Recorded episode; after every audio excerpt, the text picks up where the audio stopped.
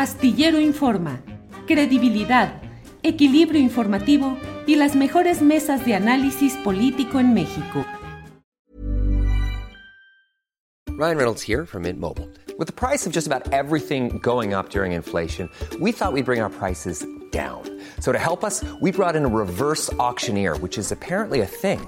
Mint Mobile unlimited premium wireless. Ready to get 30, 30, bit to get 30, bit to get 20, 20, 20, bit to get 20, 20, bit to get 15, 15, 15, 15 just 15 bucks a month. So, Give it a try at mintmobile.com/switch. slash $45 upfront for three months plus taxes and fees. Promo for new customers for limited time. Unlimited more than 40 gigabytes per month. Slows. Full terms at mintmobile.com. Hey, it's Ryan Reynolds and I'm here with Keith, co-star of my upcoming film If, only in theaters May 17th. Do you want to tell people the big news? All right, I'll do. it. Sign up now and you'll get unlimited for $15 a month and 6 months of Paramount Plus Essential Plan on us. mintmobile.com/switch. slash Upfront payment of $45 equivalent to $15 per month. Unlimited over 40 gigabytes per month. Face lower speeds. Videos at 480p. Active Mint customers by 531.24 get six months of Paramount Plus Essential Plan. Auto renews after six months. Offer ends May 31st, 2024. Separate Paramount Plus registration required. Terms and conditions apply if rated PG.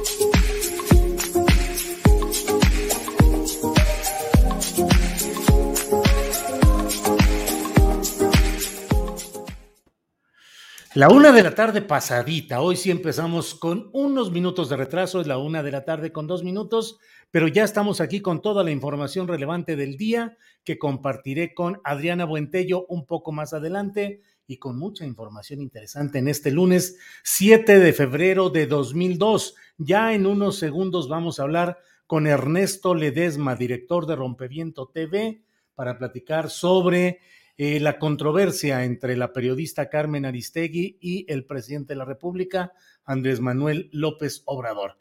Pero antes vamos iniciando este lunes con algo. Mire usted, ¿ya vio usted algo relacionado antes con este dirigente de Frena, Gilberto Lozano, a quien se le cayó una imagen de la Virgen de Guadalupe? Veamos lo que ha sucedido ahora. Andrés, por favor. López ayer se refirió a mí en la mañanera. Me está echando encima a todos sus perros de la disidencia controlada. Me voy a permitir presentarles lo que dijo López ayer, que por cierto se le están acabando sus días al señor López.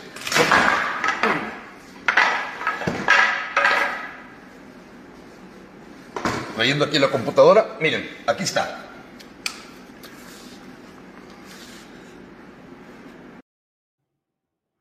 Pues mire usted, el presidente de la República hizo un video en el que dijo, si me caigo, me levanto. Y aquí el señor Gilberto Lozano se cae y se levanta. Bueno, así iniciamos este lunes de 7 de febrero y bueno, vamos de inmediato con el tema central que es este caso, esta controversia entre la periodista Aristegui y el presidente López Obrador. Para ello está con nosotros Ernesto Ledesma. Ernesto, buenas tardes. Hola, hola, mi querido Julio, ¿cómo estás? Un gustazo estar acá Igual. contigo. Igual que nos reencontremos, Ernesto, me da mucho gusto y hay mucha materia para platicar. Leí ayer con cuidado y retuiteé lo que tú publicaste acerca de tus reflexiones sobre este caso, la controversia en los planteamientos de Carmen Aristegui y del presidente López Obrador. Ernesto, ¿se ha derechizado Carmen Aristegui? Mira, no, sé si, eh, ahora sí que, ¿quién soy para eh, juzgarla o etiquetarla en ese punto? Lo que me parecía importante señalar en este hilo, que te agradezco que hayas compartido, es que eh, hay un desequilibrio, ¿no? Y pues tú pues diriges tu medio, ¿no? Y cuando diriges un medio, pues tú sabes tu línea editorial. Y cuando diriges un medio del tamaño del de Carmen, pues aún más, ¿no? Y lo que señalaba yo en ese punto eh, es que hay un desequilibrio pues muy importante en las líneas que hay eh, en su medio de comunicación, en Aristegui Noticias. Prácticamente pues es una crítica eh, constante, a veces con poco fundamento, a veces con mayor fundamento, eh, en contra del presidente Andrés Manuel López Obrador. ¿no? Tienes dos personas solamente que están, que simpatizan con las políticas del presidente López Obrador, que es Fabricio Mejía y Lorenzo Meyer. Eh, eso es en lo que toca a sus mesas de, periodistas o de analistas políticos. Y, ya, no le veo otra. El resto, pues sí, son, pues prácticamente son detractores en su gran mayoría, ¿no? Es decir, se ha vuelto sistemáticamente anti el gobierno del presidente López Obrador. Sí, yo sí creo que es una, yo sí creo que es una línea, pues más, más que golpea mucho más al, al presidente Andrés Manuel López Obrador. Y creo también que así como pues se crean así mitos, ¿no? De si puedes criticar al presidente o no, si es debido o es indebido, ¿no? Y la propia Carmen, pues ha pagado en carne propia el haber sido crítica con presidentes, como en el caso de Felipe Calderón o de Enrique Peña Nieto, que le ha costado pues salir del aire en sus distintos espacios, ¿no? Eh, lo que me parece es que pues los tiempos son otros, ahora no tiene ese problema de, de censura, sino que ahora enfrenta a un presidente que dice, bueno, pues tú puedes criticarme todo lo que quieras, eh, pero pues yo también ejerzo mi derecho a defenderme. Ese es otro tema, si el presidente tiene derecho o no, ese es otro tema. Eh, ¿Quién es la figura más poderosa del país? Pues el presidente de la República. Y que te haga eh, señalamientos o críticas, pues no es cualquier persona, es el más poderoso. Sí tiene un poder eh, y lo está ejerciendo, pero tampoco me parece, eh, así como no, no comparto, Julio, en términos éticos como periodista, que Carmen se haya prestado a, a darle un, tanto revuelo y difusión a un trabajo de mexicanos contra la corrupción y de latinos, porque como bien señalo en, el hilo que estoy publicando, no es solo una ONG o no es solo un medio, sino son actores políticos este, y no solamente son adversarios como luego los coloca el presidente, sino son enemigos, que ya lo he dicho en algún otro momento, no recuerdo cuánto, pero la enorme diferencia es que un adversario te quiere derrotar y un enemigo te quiere destruir.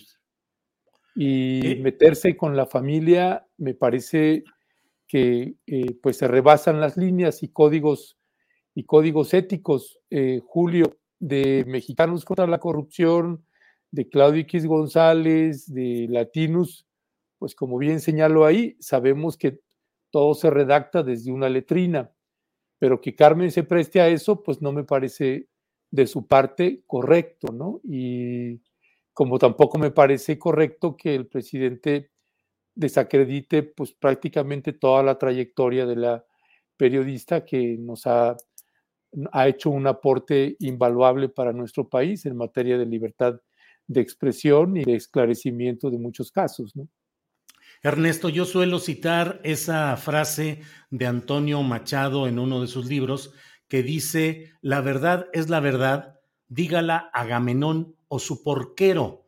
La suelo decir porque planteo yo con frecuencia que, bueno, que aún en eh, espacios eh, muy controversiales o muy cargados de intereses políticos, y bueno, aquí un poco reflexiono y digo, ¿qué acto trascendente de periodismo no tiene una carga política?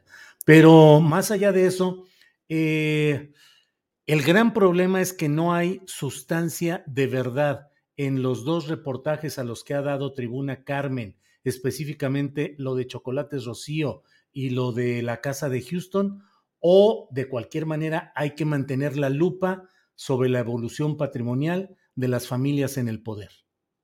No, no hay, no hay sustento, Julio, y tú y yo lo sabemos como como periodista, finalmente, pues la pregunta era, bueno, pues ¿cuál es el fundamento del reportaje?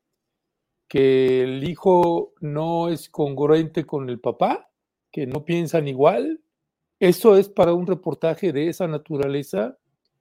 ¿A poco Carmen no sabía que había el video del niño, eh, de un menor de edad, que estaba filtrándose, que, que estaba también, que iba a salir?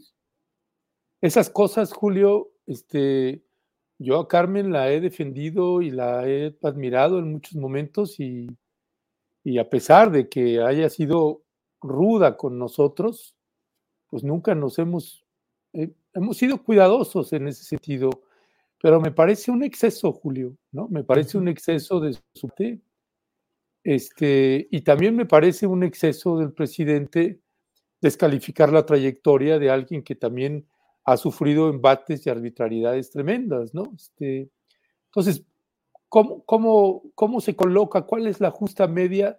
Pues la justa media, desde mi punto de vista, es colocar esas dos situaciones que me parece, desde mi punto de vista, que son reales.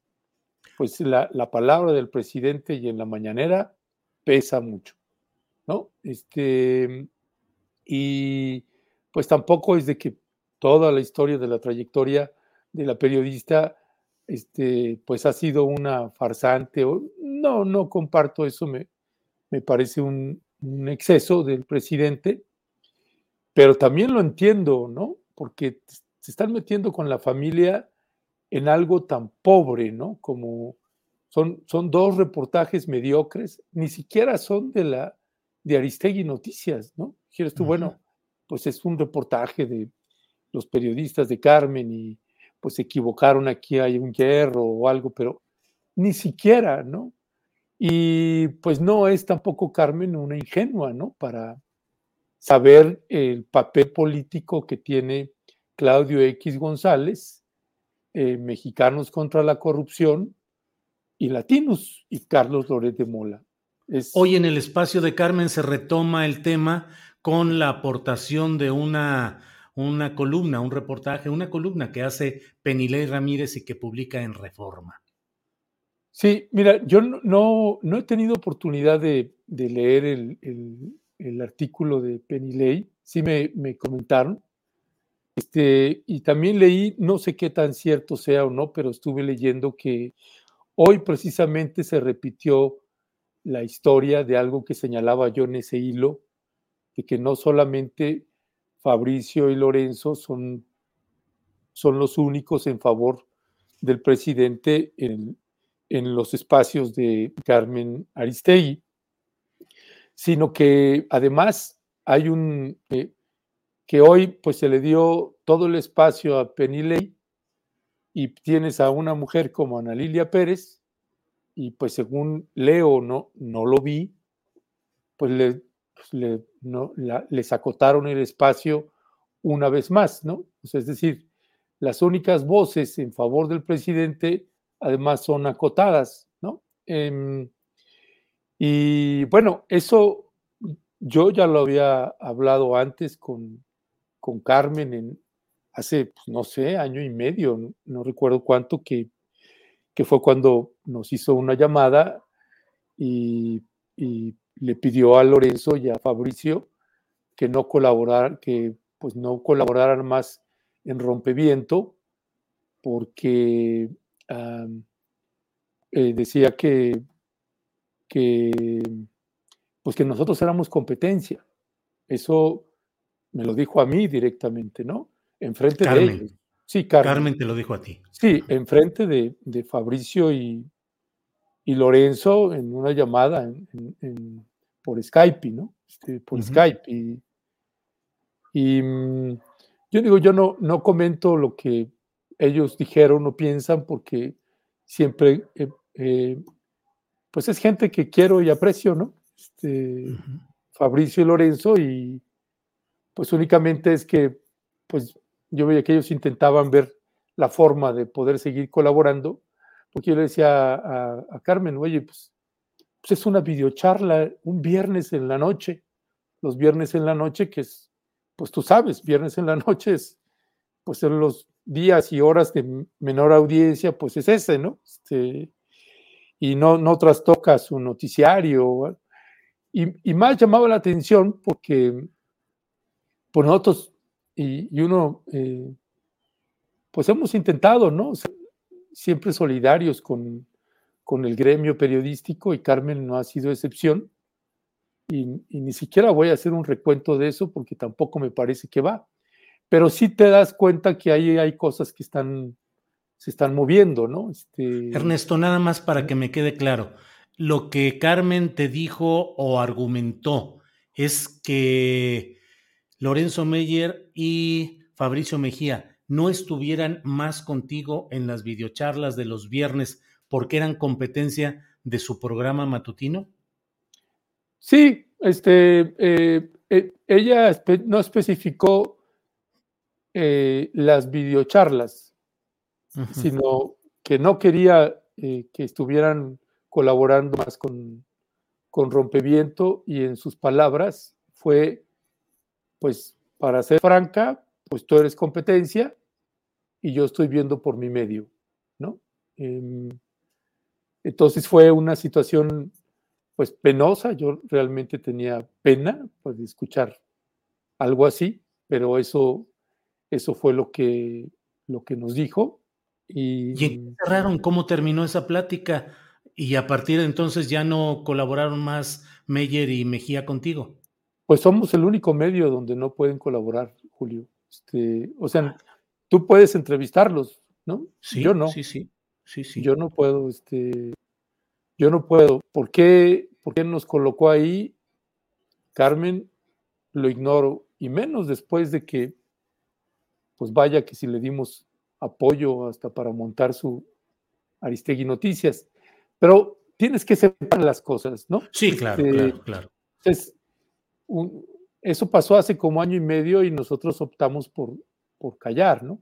Este, No, y particularmente porque em, era una situación incómoda, ¿no? Este, incluso para, para Fabricio y Lorenzo, ¿no? Este, y, y, yo entiendo las razones de, de, ellos, ¿no? Este, y no, hay gente que puede no entenderlas, pero yo las entiendo perfectamente y pues es gente que, aprecio, ¿no? Además, nos divertíamos un montón y, hacíamos análisis y un poco de chacoteo. Pero eh, para mí son, uno va viendo, ¿no? Algunos, eh, yo no sé si antes era así o no, no, no, no sé, ¿no? Pero tú ves que hay algunos cambios o, por lo menos situaciones que a mí no me había tocado ver.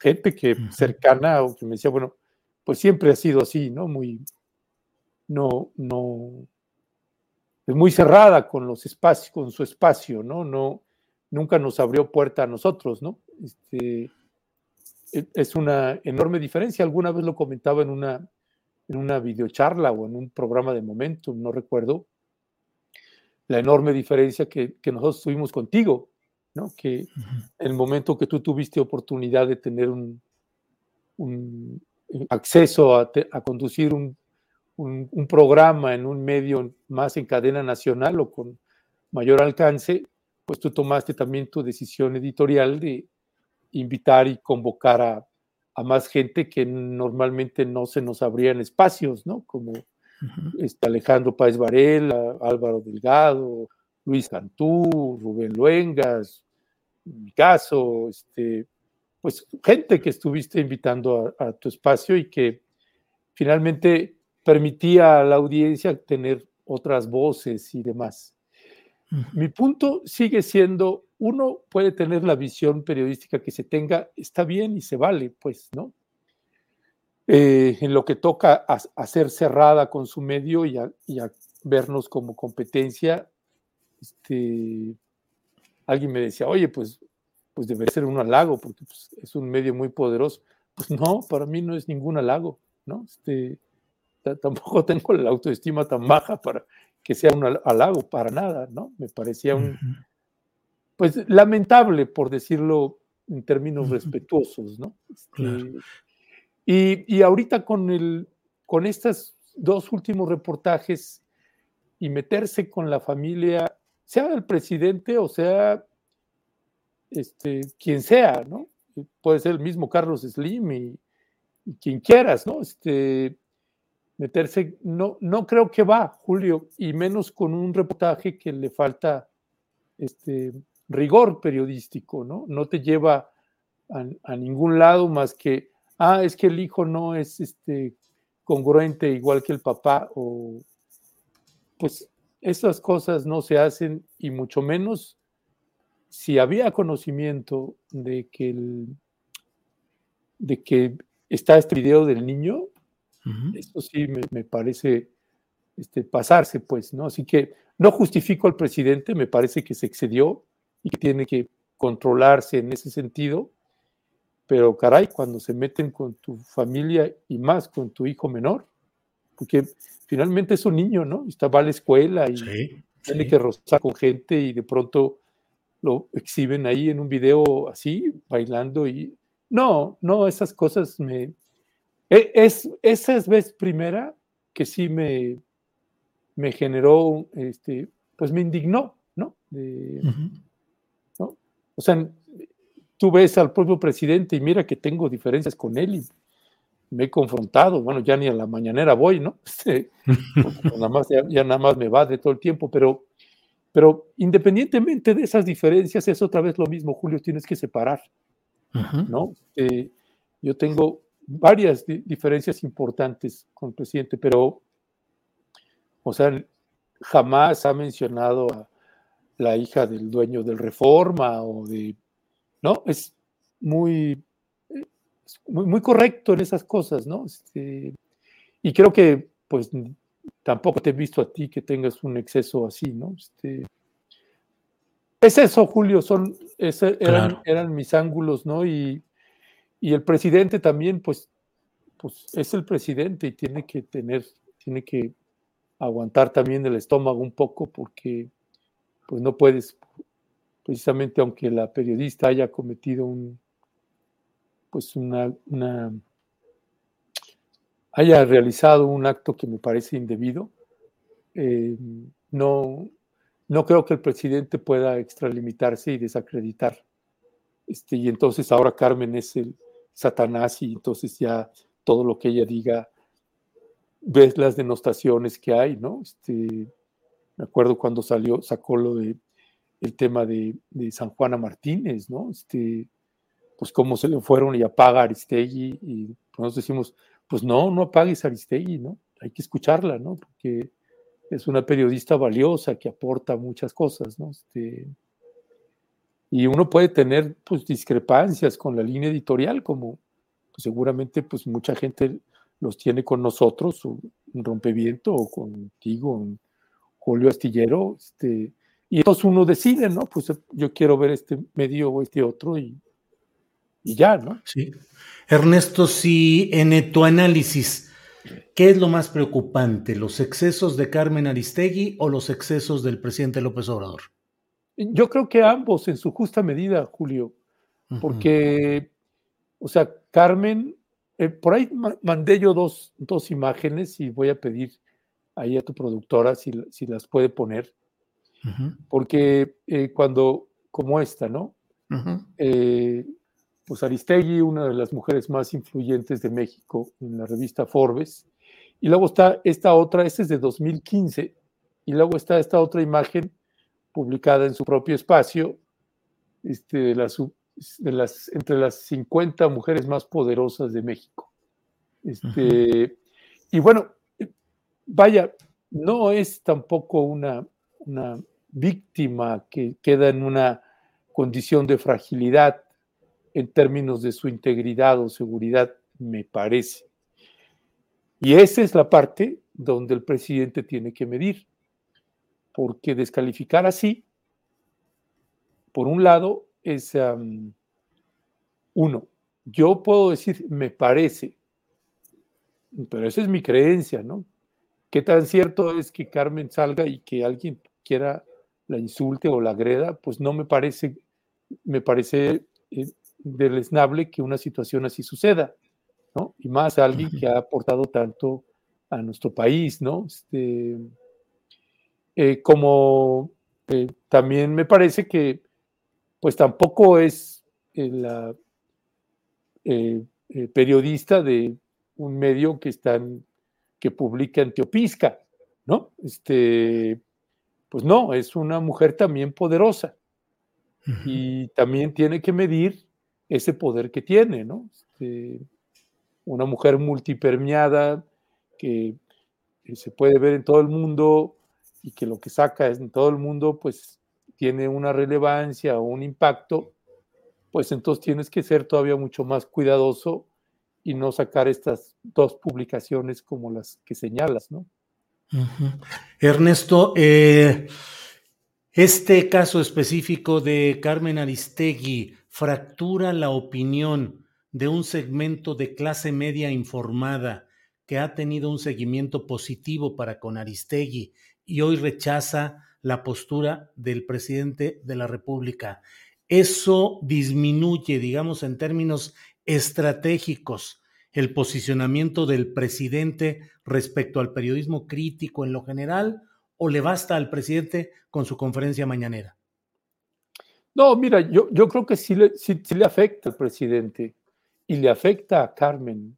Este, o sea, si tú revisas, Julio, si tú revisas y, digo, intentando ser lo más riguroso posible con base a lo que uno va viendo en las redes sociales y lo que aparece en, medios de comunicación, este, pues el presidente, por lo menos hasta el viernes y sábado, yo veía, pues las notas eran mucho más negativas este, hacia el presidente, de no ser la corriente siempre leal al presidente y que no acepta ninguna crítica al presidente y que cuando lo criticas entonces eres chayotero o eres quién sabe qué. Yo, siempre me terminé perdiendo ahora cuál es la definición del chayotero, ¿no? Pero, pero eh, vaya, hay una, hay una simpatía genuina, respetuosa hacia el presidente López Obrador, ganada a pulso. Y hay una, eh, hay esa lealtad ganada a pulso, pues es ganada a pulso, ¿no? Este, se, la, se la ganó con, por méritos propios. Y hay otra corriente que es pues la que es más intransigente y la que te ataca o me ataca si somos críticos con el presidente, ¿no? Y también tienes la, corriente también de con, eh, con Carmen, ¿no? Que, y, nosotros lo vemos. O sea, compartimos este, muchos colegas cercanos y salíamos, este, platicábamos este, con Carmen y entre nosotras y nosotros, ¿no? Y, de pronto se convirtió en un asunto en que no puedes decir, nadie le quería decir nada a Carmen, ¿por qué no? No tengo idea, pues, ¿no? Este, pero pues mismas amistades que veían cómo la línea editorial se había inclinado muchísimo más hacia la derecha, este, pero pues no, no se le podía decir, ¿no? Es como cuando dices, no toques al presidente porque le estás haciendo juego a la derecha, ¿no? Ah, pues no toques a Carmen porque le estás, estás yendo en contra de todo un gremio periodístico. Pues no, ¿no? ¿Cómo no? Este, pues no hay intocables, ¿no? En ese sentido, y me parece que es eh, que en este, en este, en este diferendo, pues los dos perdieron, ¿no? Este, Y un actor eh, que también pierde, pues es audiencia porque pues nada más se, crispan y, se va a los extremos y entonces hace falta un criterio más justo, ¿no? Mm, mm, por, por lo menos lo, sí, más justo. ¿Cuál es el criterio correcto? Pues el de cada quien, ¿no? No hay criterios en ese sentido, pero, pero sí creo que, que, es, es, lamentable que se presenten estas situaciones y en esta ocasión, y mira que tú sabes que me he tenido diferencias con el presidente, y, pero en esta ocasión creo que sí, creo que Carmen se, excedió, ¿no? Y, y, va a tener su costo, como también el presidente está teniendo su costo, ¿no? Este, a nivel nacional y a nivel internacional, ambos, me parece. Eh, y, no, y no sé, yo sé que pues tú eres el entrevistador, Julio, en, esta ocasión. Pero me gustaría eh, preguntarte, Julio, eh, revirarte un poquito la pregunta. Sí, claro. ¿Y cuál es, cuál es tu, valoración en, pues en este engrudo que se armó? una reflexión también a profundidad, luces y sombras de esta situación.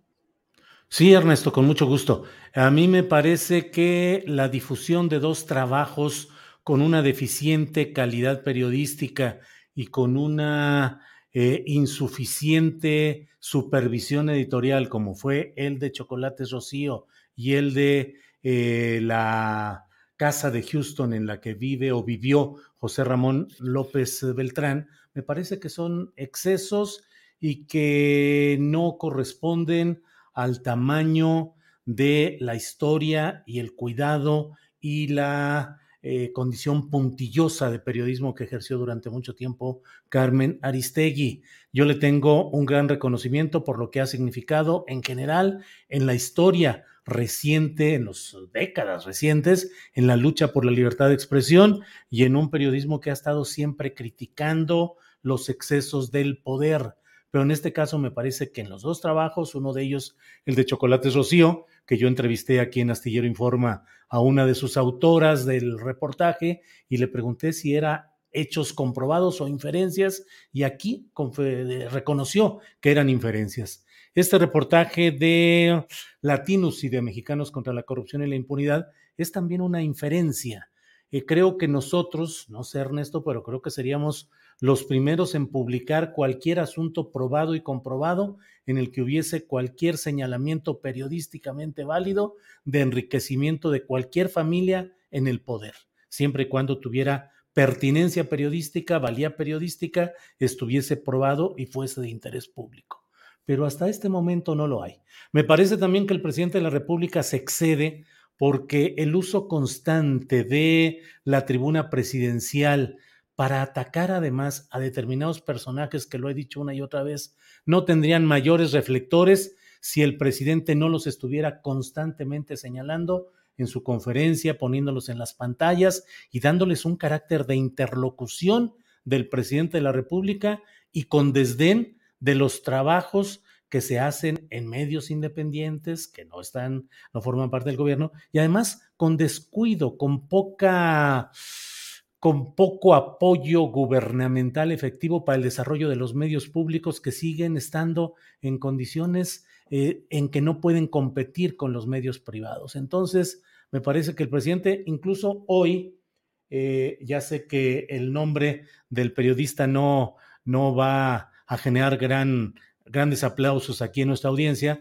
pero Raimundo Rivapalacio, en, en un artículo pues preocupante, preocupante por lo que puede deducirse del planteamiento ahí en esa columna de Río Palacio, se llama El peligro de un pleito. Y él pregunta, ¿habrá pasado por la mente del presidente López Obrador qué sucedería si asesinaran a uno de a quienes acusa en su galería de tiro matutina? De entrada, no sería culpable, pero sí responsable. Entonces, Ernesto, coincido con la parte final de lo que acabas de decir hace unos minutos. Esto tiene no solo una talla nacional, sino internacional, preocupante para ambas partes, porque este artículo de Riva Palacio, pues parece eh, una especie de augurio o de señalamiento muy preocupante por provenir de ese ámbito periodístico al que estamos mencionando, Ernesto.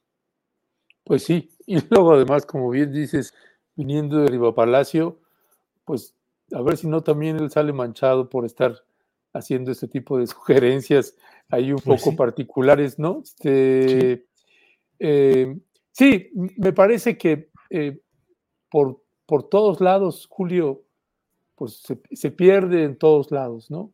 Y a mí me parecería, eh, a mí me parece que también le toca en algún momento, quién sabe si lo hará, a Carmen también ofrecer una disculpa, ¿no? Porque eso, eso no, eso es otra cosa, eso es, eso sí me parece otra cosa, no, no va, pues, ¿no? No va. y, el presidente, eh, pues en algún momento ojalá también haga una eh, reflexión de que eh, puede eh, estar haciendo señalamientos hacia colegas periodistas, yo no, no me atrevería a llevarlo a una, un asesinato, cosas así, pero sí a que la gente, colegas periodistas, pues sean insultados o agredidos de alguna forma con el simple hecho de salir en la calle. Este, no, no, no creo que va tampoco por ahí, este, Julio. Ah, y por el otro lado, pues también están, pero durísimo, golpeándole por todos lados. Por eso, por eso creo que hace falta ahí una. Le, le hacen falta asesores que escuche el presidente asesoras que escuche el presidente. Yo, con la entrada de, César, de Adán Augusto, el secretario de Gobernación, me parece que por vez primera le identifiqué un operador político eh, más, hecho que, está, está mostrándose como operador político. Pero me parece que falta también ahí em, otras voces que no dudo que las hay ahí en, cercanas a él, el problema es que las escuche. Ese es el, ese es el problema. No es que no haya gente que pudiera decirle, oye, espérame acá, vamos a ver estas implicaciones que tiene si tú declaras esto, esto, otro, ¿no? claro. Sí, pues, eh, pues Ernesto, muchas gracias por esta oportunidad de una plática tan abierta, tan franca, tan directa y con tanto concepto como la que hemos tenido hoy. Te lo agradezco mucho, aprecio tu disposición para poder platicar de estos temas y pues seguramente eh, seguiremos viendo todo lo que se viene en este año complicado. Y bueno, a reserva de lo que desees agregar, Ernesto, pues yo te agradezco mucho esta oportunidad. No, Julio, a ti, yo te agradezco también y también a Adriana, pues te mando un abrazo muy fuerte, muy cálido a Sol, a tu señora, a todos allá, a la familia les mandamos siempre un calidísimo, calidísimo abrazo, siempre muy queridos también acá en mi familia, todas y todos ustedes, Igualmente lo sabes. Así es, Ernesto, pues muchas gracias y seguiremos en contacto. Hasta luego. Gracias. Bueno, pues ha sido Ernesto Ledesma, me parece que una plática a fondo importante e interesante ya tendremos chance de reflexionar un poco más sobre ella. Pero mire, hoy es lunes 7 de febrero y es lunes de remover las neuronas y para ello, ¿quién si no es Jacaranda Correa, que ya está aquí con nosotros? Jacaranda, querida, buenas tardes. Hola, querido Julio, ¿cómo estás? ¿Cómo te va?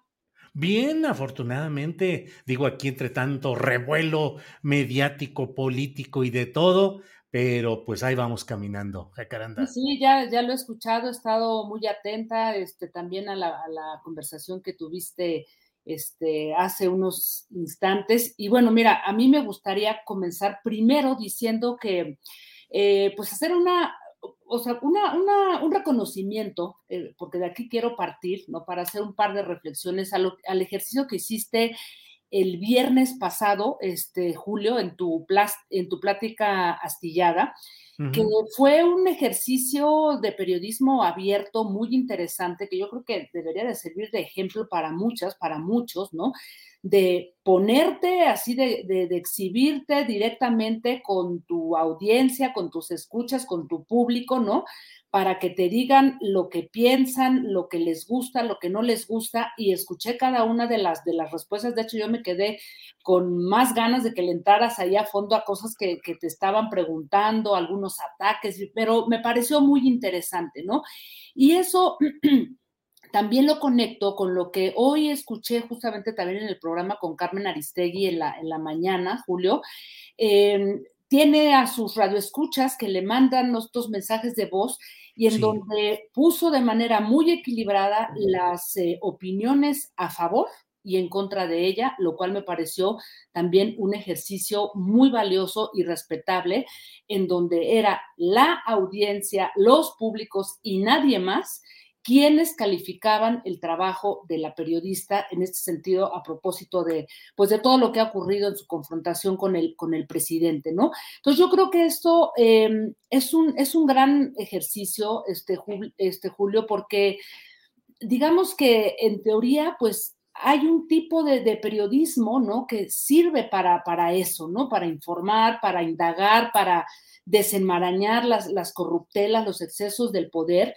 Y también es cierto que hay un periodismo que a lo largo de la historia ha servido para difundir y acomparsar ideologías políticas, intereses económicos, este, intereses criminales también.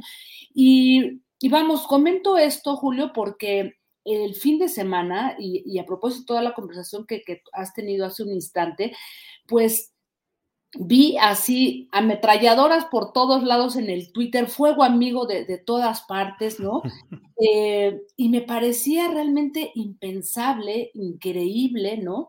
Eh, muchos quitándose las máscaras, me pareció impresionante ver pues ataques de, de periodistas, de, activistas que en algún momento caminaron, caminamos juntos contra gobiernos corruptos, contra la impunidad, contra la desigualdad, los monopolios informativos y ahora atacando, ¿no? El, el trabajo, sí, en fin, creo que tenemos que calmarnos, Julio, es lo que yo decía, tenemos que serenarnos y no lanzar ataques que vayan contra la propia labor periodística y contra lo que se está intentando combatir en este momento, Julio, ¿no? Creo que mm, no hay que perder de vista, eh, primero, ¿no? ¿Quién, eh, ¿Cuál es el, enemigo a vencer? y dejar que sean nuestras audiencias, nuestros públicos quienes juzguen, porque yo siempre digo que periodistas somos, en el camino andamos, y que sean los públicos quienes nos juzguen y vamos a echar un paso atrás, que no perdamos de vista que los enemigos tienen que ver la corrupción, que es una cosa espantosa en todos los niveles y que efectivamente hay que poner el ojo siempre a todo nivel por más bajo que sea, y sí, también hay que poner el ojo en todo el entorno del presidente, sea su familia o no sea su familia. Creo que es importante vigilar estos excesos. Hay muchos pendientes, Julio, eh, y que hay que recordarle también al, presidente que pues él tiene que dirigir sus, sus batallas, ¿no? Que no tiene que estarse perdiendo en una cantidad de, pugnas, de, pleitos que, en realidad no están abonando a un país que está en llamas, un país que se ha calentado y que estos tres años vienen bastante duros, Julio, y que yo creo que ahí en ese sentido me parece que, el presidente también le hace falta serenarse, ¿no? Vienen años eh, complejos, que alguien le diga, ¿no? Es difícil porque él es un animal político y no deja que nadie le cante al oído y le diga, bájele dos rayitas, el país está muy caliente y hay muchos pendientes. Y uno de esos pendientes, Julio, ya lo vimos el fin de semana porque nos estalló en la cara y eso es algo con lo que quiero concluir, es lo de Ayotzinapa. Este Julio, vimos estas imágenes terribles, ¿no? De los enfrentamientos entre la Guardia Nacional, em, los estudiantes, y esto nos vino a sacudir eh, cuando vimos, este, pues, e, e, estos enfrentamientos con la con la Guardia Nacional, a mí me parecieron muy preocupantes, ¿no? Con muchas lecturas, pero sale hoy el presidente en la mañana a decir que, pues que cuidado porque le han informado que el movimiento de estudiantes de Ayotzinapa está infiltrado por el crimen organizado, ¿no? O sea, las fuerzas oscuras del narcotráfico. Y entonces yo digo, bueno, ¿qué pasó, presidente? O sea, mucho cuidado porque tal vez el presidente nos recuerda que esa narrativa fue la que utilizaron columnistas, este, medios que fueron los que construyeron la verdad histórica y quienes acusaron directamente, es más, hubo ahí un pseudo documental o película o no sé qué tanta cosa, sí, sí, sí. acusaban directamente a los estudiantes de ser narcotraficantes y que por algo los habían este, matado y que era un ajuste de cuentas entre el narco, Julio. Entonces híjole, yo creo que ahí sí el presidente, por favor, también eh, que se serene, porque me parece que si realmente eso está ocurriendo, pues que presente las pruebas y que salga la fiscalía, porque la fiscalía es la responsable de investigar todo esto y es una fiscalía, como ya lo hemos dicho, Julio, pues haciéndose pato frente a todos estos temas, no le ha entrado. Y, aunque la Secretaría de, de Gobernación, esta mm, esta comisión de la verdad, pues ha hecho un trabajo que me parece interesante de estar mediando, en fin, no es su papel completamente, es esa fiscalía que sigue sin em, todavía tener eh, todas las cuerdas en, la mano, ¿no? Todas esas eh, órdenes de aprehensión que se han emitido no se han complementado al 100%. el propio Centro de Derechos eh, Humanos, el Miguel Agustín Pro Juárez, que ha acompañado a los padres, ha acusado a esa fiscalía de entorpecer las investigaciones y de no querer entrarle al fondo al tema más delicado que tiene que ver qué pasó con el, papel del batallón de, infantería con sede en Iguala, al que se le había acusado y al que se le acusa de haber estado infiltrado por el, por el narcotráfico en esa zona, Julio. Así es que eh, a partir de todo esto, Julio, de lo que ha pasado, de ver el, enojo del presidente, que yo digo, bueno, hasta cierto punto entiendes, ha sido un hombre golpeado a lo largo de muchos años, pero yo creo que hace falta que se serene y que no abra tantos frentes y que esos pleitos con la prensa, Julio, porque de verdad no se trata de defender personalidades, ni programas, ni nada. Esto es una batalla colectiva. Las batallas no son individuales, Julio. Y si no pensamos en eso, nos vamos a perder en el bosque. Eso es lo que yo diría, Julio. Híjole, Jacaranda, pues coincido con todo lo que has dicho. Resulta muy preocupante, efectivamente, qué bueno que lo mencionas, lo sucedido en esta, en específico en esta caseta de, de Palo Blanco en, en, Guerrero, pero bueno, en el fondo es el creciente distanciamiento del movimiento de familiares y activistas de los 43 desaparecidos con las prácticas, con la investigación y con los no resultados satisfactorios que se tienen de todo esto por parte de un gobierno al que le extendieron una, un bono de confianza no incondicional, siempre han sido con reservas y con mucho cuidado, pero pues es un movimiento que no está encontrando hoy eh, la respuesta que desea y lo que dice hoy el presidente coincide con todas esas... Uh, pues con todos esos señalamientos que se han hecho por parte de la prensa más eh, corrupta de nuestro país, que en su momento habló de eso, de que todo era una bronca de narcos, que era un asunto de infiltrados y de todo esto. Entonces, pues sí estamos en momentos muy difíciles, Adrián eh, Jacaranda, y pues tenemos que seguir revisando, comentando y analizando. Así es que...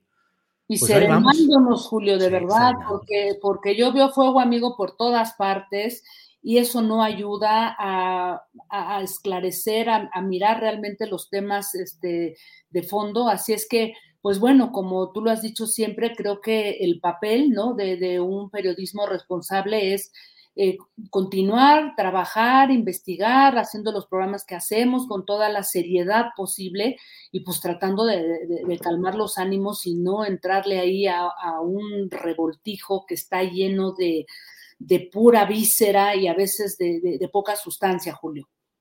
Pues Jacaranda, como siempre, te agradezco mucho que nos ayudes a reflexionar, a analizar, a remover neuronas y a estar atentos a lo que sucede. Como siempre, muchas gracias, Jacaranda.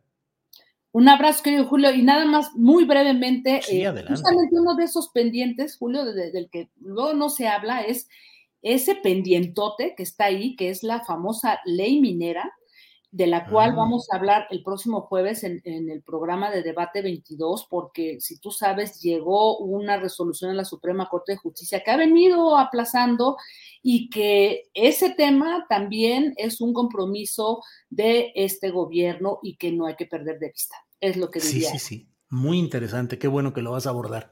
Gracias y estaremos atentos el jueves en debate 22 con Jacaranda Correa. Jacaranda, muchas gracias. Igual, que sigas bien. Hasta luego, gracias. Bien, pues esta ha sido la sección y el comentario de Jacaranda Correa. Vamos ya con Adriana Buentello. Adriana, buenas tardes. ¿Cómo estás, Julio? Muy buenas tardes, excelente semana para todos. Julio, pues no sé si me das chance de meter mi cuchara.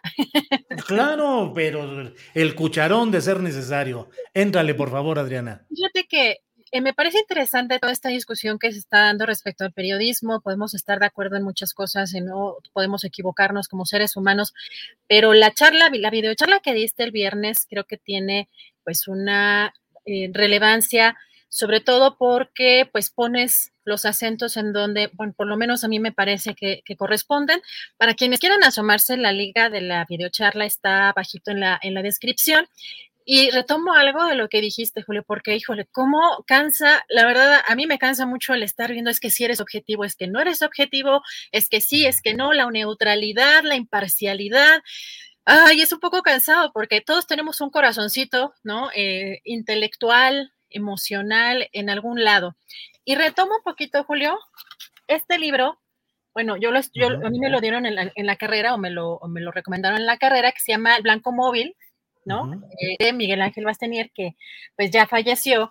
Pero hay una parte, ahorita les voy a, se las voy a enseñar, donde habla de la objetividad y creo que ayuda un poco, Julio, a la reflexión. Dice, la objetividad es solo una palabra, una invocación, un santo y seña al que encomendarnos porque eso que llamamos la realidad o bien no existe o no tenemos ninguna posibilidad de aprenderla, aprenderla, aprenderla con H por la vía del conocimiento. Contaba un día Fernando Sabater que el escritor José Bergamín solía ironizar diciendo que si él hubiera nacido objeto, sería objetivo, pero como nació sujeto, es subjetivo. Creo que esto revela mucho de, pues, evidentemente que todos partimos de un punto de vista con el cual miramos las cosas puede ser la academia, puede ser los movimientos sociales, hay reporteros que se han formado en diferentes eh, ámbitos y partimos de diferentes miradas. Pero si me puede poner Andrés este tweet que puso Daniel Izárraga, para quienes no conocen a Daniel Izárraga, yo creo que aquí la mayoría fue el titular de la unidad de investigación precisamente del equipo de Carmen Aristegui es relevantísimo, Julio, porque él fue el que dirigió esta investigación de la Casa Blanca, de la Casa Blanca eh, de Peña Nieto. Y es un trabajo que ellos además tienen un libro publicado. Merece mucho la pena este comentario que estamos viendo, porque además hay que reconocer, por un lado, que Daniel Izárraga no es una de estas eh, personas o periodistas que son, eh, buscan el protagonismo, es una persona muy, muy ecuánime, y, precisamente con más este periodismo de investigación y ha sido uno de los digamos, principales exponentes de periodismo de investigación en México, pues vale mucho la pena sumarse a lo que está diciendo Julio, porque no es poca cosa que Daniel Izárraga mencione que pues no hubiera publicado tal cual el reportaje como salió, que él considera que le falta edición, puede ser que entre otras cosas, pero dice que le falta edición y que esa es otra historia, aunque también eh, menciona que en el caso de la periodista Carmen Aristegui consideró que sí era de interés eh, público. Yo creo que esto, eh, asomarnos un poco a lo que sucede en, y cómo se desarrolla el trabajo periodístico, Julio, es, es relevante. Así que, pues no sé cómo, cómo veas tú, pues, pues este tweet, sobre todo este tweet que me, me llamó mucho la atención. Sí, como dices, Adriana, es muy importante porque efectivamente Daniel Izárraga es un periodista que no está en busca de los reflectores, de los aplausos, de la salida fácil, sino que es un hombre muy dedicado pues a su trabajo, muy meticuloso. Eh, eh, forma parte del equipo del Faro, este medio del Salvador reconocido y muy perseguido por el gobierno actual del Salvador. Eh, Daniel Izárraga es un referente de periodismo serio, ético, y bueno, lo que él dice coincide con lo que algunos pensamos y hemos opinado, Adriana, de que ese trabajo de latinos y de mexicanos contra la corrupción no tiene, no es suficiente ni es completo, sino que solamente trata de imponer una inferencia que en dado caso de que esa, esa información se confirmara y hubiera una muestra, eh, una prueba de que hay conflicto de interés, manejo de recursos públicos, en fin, pues seríamos muchos, seríamos los primeros en publicarlo sin mayor discusión porque hubiese esa sustancia periodística. No la hay y fíjate lo que es la ironía, lo que son las ironías, eh, Adriana, un trabajo mal hecho, mal presentado, insidioso desde mi punto de vista de latinos y de mexicanos contra la corrupción, termina generando una recolocación política y pública de Carmen Aristegui, una respuesta dura y también contraproducente para el presidente de la República a partir de algo que no debería tener mayor eh, reconocimiento porque no tiene la calidad periodística ni el cuidado editorial suficientes. Son las ironías de estos tiempos que estamos viviendo, Adriana. Híjole, Julio, pues sí, efectivamente, y a mí pues me llama mucho la atención que de pronto pienso cómo están elaborando este tipo de reportajes en esta etapa, en esta etapa, Julio, de Mexicanos contra la Corrupción, porque la verdad es que en otra etapa tenían otra calidad en esta etapa, pero también ahora en combinación con latinos, porque si bien Mexicanos contra la, eh, contra la corrupción había hecho, porque eh, pues, se supone que teóricamente es una organización, no un medio como tal, buscaba ciertas alianzas con algunos medios. Y pues esos medios podían ser expansión, proceso, la propia Aristegui también sacaban a veces en conjunto e implicaba que pues Mexicanos contra la Corrupción, digamos que ofrecía los recursos económicos para la elaboración de un reportaje de investigación y el medio de comunicación, eh, pues obviamente la parte de la difusión.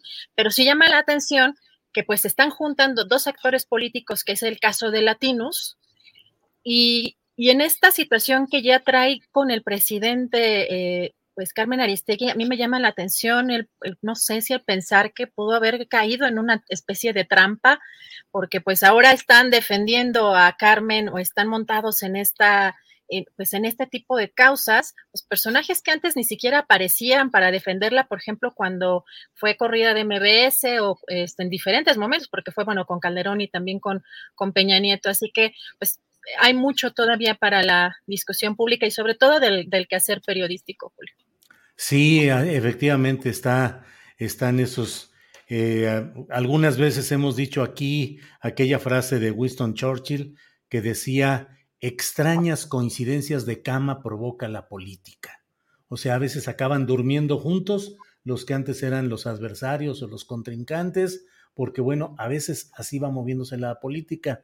Y Adriana, pues ya que tocamos el tema, fíjate cómo este trabajo que, insisto, desde mi punto de vista, y tú también has hecho señalamientos sobre ello, de que no tiene la suficiente calidad editorial, la supervisión adecuada, pues tiene la firma de Raúl Olmos, que es otro de los periodistas eh, brillantes, reconocidos, con trabajos de investigación profundos antes en el propio equipo de Carmen Aristegui también, y Verónica Ayala, que es una periodista de Nuevo León, que hemos tenido nosotros con alguna frecuencia aquí, reportando temas de política de Nuevo León, y alguien eh, a quien no conozco, creo que Mario Gutiérrez Vega se llama, eh, reportero que no, no, no tengo toda la, la referencia sobre él, pero bueno, ¿qué sucede en esos casos, Adriana? Presiones para que saques el material aunque no sea el suficiente, o los editores deciden publicarlo antes de tiempo, pero no ha habido ni siquiera la, la puntualización de ellos acerca también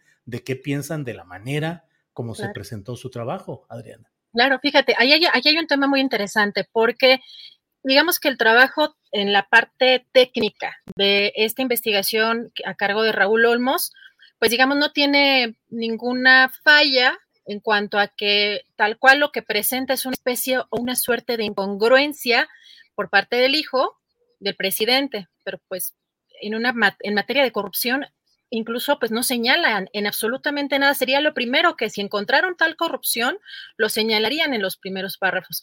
Pero así inicia el reportaje como una especie de incongruencia. Entonces, me imagino que debe haber habido mucha presión para publicar algo que parece incompleto o que les da materia precisamente para estos grupos políticos para tergiversar y montarse sobre una pieza periodística de esa naturaleza. Pero ahí va el prestigio de los periodistas que elaboraron este reportaje y tampoco lamentablemente alguien como, como con tanta experiencia y con tantos trabajos impresionantes, por ejemplo, en el caso de todo Odebrecht, como Raúl Olmos, no pueden pecar de ingenuos tampoco, pues que saben perfectamente quiénes están detrás de estos medios y quiénes están financiando estas investigaciones y para qué van a utilizar estas investigaciones. O sea, tal cual quizá el reportaje, pues sí demuestra quizá una incongruencia, pero pues que el hijo no tiene la obligación de seguir los pasos de, su padre, sobre todo si no es funcionario público, pero permiten a la oposición o permiten a ciertos grupos políticos a montarse y tergiversar sobre ese reportaje para hacer evidente algo que no lo es. Decía incluso Denise Dresser unas palabras que me parecieron muy muy como de la versión de la conferencia mañanera de, esta sección de, de Vilchis, ¿no? De no es falso, pero, este, pero se exagera, cuando decía que pues, si tenía apariencia de conflicto de interés, era mm. conflicto de interés. O sea, esa es la parte en la que se están montando para realmente interpretar algo que no dice el reportaje, porque el reportaje en sí mismo me parece que no tiene sustancia. Entonces, bueno, ha sido una estira y afloja, Julio, de, de a ver cómo da o cómo sí da y cómo seguirle dando para que realmente, pues, eh, se, interprete que, hay un tema de corrupción cuando no está plenamente evidenciado. Así que sí, lamentablemente ahí hay un juego también eh, político en donde está metido el, periodismo, Julio. Pero pues bueno, ahí, ahí dejamos el tema porque ya tenemos listísimo a nuestro siguiente invitado. Ah, bueno, pues eh, eh, afortunadamente pudimos platicar un ratito sobre este tema y qué bueno que metiste no la cuchara, sino el cucharón completo, si es necesario. Adriana, regresamos después, en un ratito más, con más información relevante de este día. Gracias, Adriana. Gracias a ti, Julio. Hasta el ratito. Gracias a todos quienes nos están enviando muchos comentarios a través del chat, también muchos apoyos económicos que agradecemos. Hoy lunesitos está. Muchas gracias a todos quienes están cooperando para este programa que como sabe se sustenta por la aportación de sus de su audiencia y por la comercialización que hace YouTube y Facebook de estos contenidos y de lo cual pues dan una pequeñita, pequeñita aportación a los creadores de contenido, pero con eso nosotros podemos seguir adelante. Muchas gracias. Y mire, eh, en este lunes 7 de febrero son las 2 de la tarde con un minuto y ya está aquí John Ackerman. John, buenas tardes. ¿Cómo estás, Julio? Un gusto, como siempre, saludarte. ¿Me escuchas bien? Sí, te escucho bien, John. Gracias. John, ¿cuántos eh, comparsas de la derecha se reunieron en el Monumento a la Revolución este sábado. Te digo lo de comparsas de derecha porque dijo Mario Delgado que los que no acompañan al movimiento en el sentido que él lo entiende, pues que son comparsas de la derecha. ¿Cuántos se reunieron este sábado en el Monumento a la Revolución, John? Pues qué linda reunión y este, te agradezco mucho Julio por este, habernos este, pues, apoyado desde tu profesionalismo eh, este, como periodista, dar a conocer esta convocatoria. Otros colegas este, y en redes sociales este, se dio a conocer de manera muy amplia y como ya hemos conversado también hicimos un, un recorrido nacional, casi, bueno, en unos 15 estados tuvimos este, foros previos, este rumbo a esta convención nacional morenista. Y pues llegaron más de 3 mil personas, Julio. Fue algo espectacular. Mira, pues somos muchos más, obviamente, en el país. Y, este, y Morena mismo es un partido pues muy grande, muy amplio, pero el hecho de que hayan llegado tantas personas y con gran autenticidad y sin un solo peso del partido. Este, la gente me buscaba en los últimos días, oye, ¿hay alguna aportación para ayudarnos a pagar el camión, a, para ayudar el tránsito, el transporte? Porque vinieron desde Tijuana, desde, desde Tapachula, desde Arizona, desde Los Ángeles, por sus propios medios. Hubieran llegado, me atrevo a decir, el doble si pudimos haber apoyado con algo para ayudarlas a hacer su transporte. Estuvieron siguiendo en línea pues decenas de miles de personas. Teníamos, cuando estábamos ahí hablando un templete eh, fácil, 30, 40, 50 este, celulares, cámaras grabando. Es un verdadero movimiento democrático. Es lo que más me dio gusto, Julio. Sabes, cuando, cuando una cosa uno tiene una idea que lo plantea y lo articula y, este, y hay una respuesta al otro lado absolutamente auténtica, este, da una gran emoción. Eh, y eso es lo importante, la calidad, aunque también tuvimos cantidad, y esto es una cosa muy bonita. Este movimiento ya inició, eh, este, vamos a estar haciendo muchísimo más trabajo a nivel local, a nivel nacional. Tomamos unos acuerdos muy importantes, ahí están en la página web, en morenademocracia.mx, unos 21 puntos de acuerdo para agotar la agenda. Bueno, no se agotó la agenda, hay muchos otros puntos, pero bueno, pues pusimos, los puntos sobre las 10 en, en todos los temas. Este, vamos, vamos ahorita creo que lo más importante para las morenistas y los que están con este movimiento es que vamos por un Congreso Nacional extraordinario, con los consejeros actuales, consejeros locales y nacionales, si logramos una masa crítica, podemos convocar sin permiso ni este, necesidad de que ellos se suman a la convocatoria del presidente del partido, de la presidenta del Consejo Nacional. Ninguna autoridad tiene que convocar esto. Nosotros dentro del estatuto existe eh, la figura de autoconvocatoria si la mitad de los consejeros, consejeros nacionales o la tercera parte de los consejos estatales eh, este, convoca a un Congreso Nacional Extraordinario, se hace por mandato de eh, este, los mismos este, morenistas. Esa es la ruta que estamos eh, trazando ahorita. Tenemos que convencer en las próximas semanas a más consejeros para que se sumen. Ahí mismo en el evento se habían escrito más de 100 consejeros locales y nacionales. Y al final del evento hubo un cierre muy emotivo que por este, pues, lamentablemente no lo cubrieron los medios. La verdad es que la mayoría de los medios se fueron más sobre el tema del pleito interno de Ackerman contra Mario, este, eh, este Monreal y los huevazos, etcétera. Eh, este, cuando realmente lo valioso es que estuvieran este, más de 3 mil personas, casi no salió ninguna foto de la multitud, yo lo subí a mi Facebook, la gente lo ha compartido, pero en los medios oficiales no vi ninguna foto de la multitud. Y por otro lado el tema del cierre tan emotivo de este evento en que subieron al templete, en ese momento eran unos 65 consejeros locales y, y nacionales y firmaron con puño y letra la convocatoria para el Congreso Nacional Extraordinario.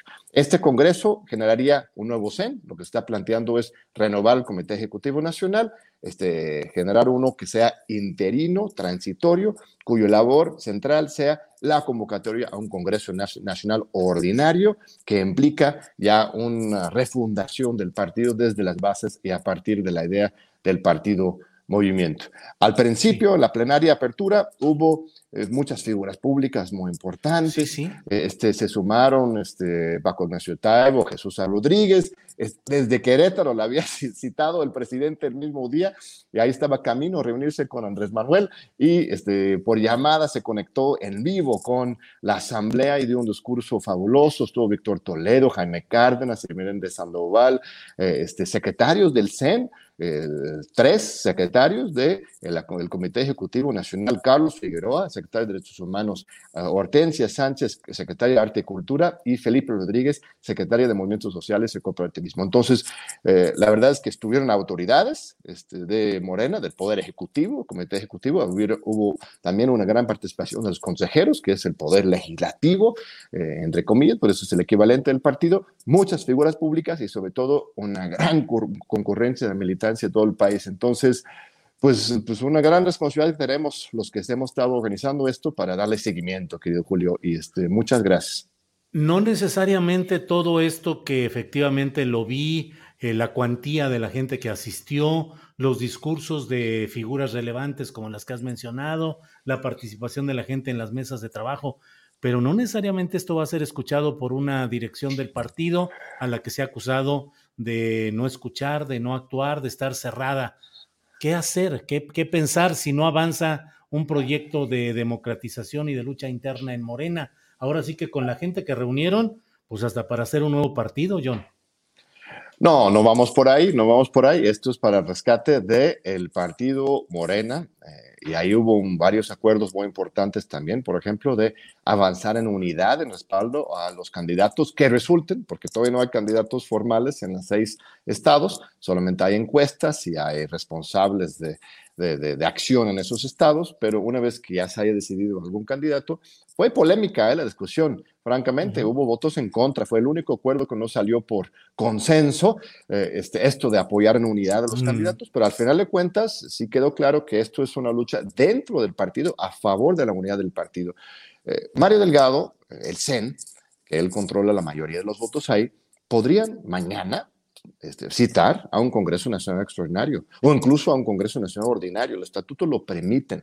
Eh, yo dudo que él responda a esta este, exigencia de nuestra parte, pero lo bueno es que el estatuto justamente este, proporciona otras maneras. Es un estatuto profundamente democrático. Morena, sus este, documentos básicos establecen muy claramente el poder de las bases y los consejeros. Entonces, eso es nuestra ruta. Vamos a acumular, eh, este, ir sumando eh, consejeros locales y nacionales para que ellos firmen esta convocatoria y vamos directamente por refundar el partido. No hace falta que esté de acuerdo el presidente del partido y él ya ha declarado este, que está en contra. La verdad es que hubo un, comunicado interesante que emitió Morena el viernes, así, cuarto para las dos el día antes de la reunión, que tenían algo bueno. El primer párrafo fue un reconocimiento a esta Convención Nacional Morenista, este, de parte de, bueno, no, decía quién no firmaba, ese es lo raro de los comunicados de Morena, no, no venía firmas, nada más era un comunicado oficial del partido.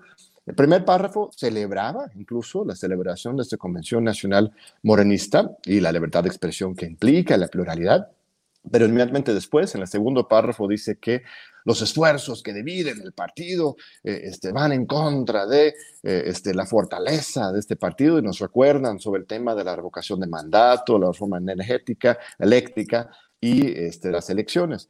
Eh, nosotros no estamos en contra de esas iniciativas, sino todo lo contrario. Los primeros tres acuerdos, ahí están en el sitio web de morenademocracia.mx, van en esa línea. Defensa absoluta de la reforma eléctrica, defensa, por supuesto, el presidente el 10 de abril, la, revocación de mandato, que será, ya sabemos, una ratificación de mandato, y este acuerdo de unidad con las candidaturas. Pero luego los otros 18 acuerdos son, mira, está bien, jalemos juntos, pero tenemos que generar las bases para una pluralidad desde abajo, una unidad desde la pluralidad de abajo. La unidad no, la unidad no se debe imponer desde arriba, este, sino que se debe construir desde abajo. Mario Delgado de, repente actúa y habla como si él fuera el dueño del partido, incluso habla en nombre del movimiento, usa esa palabra, ¿no?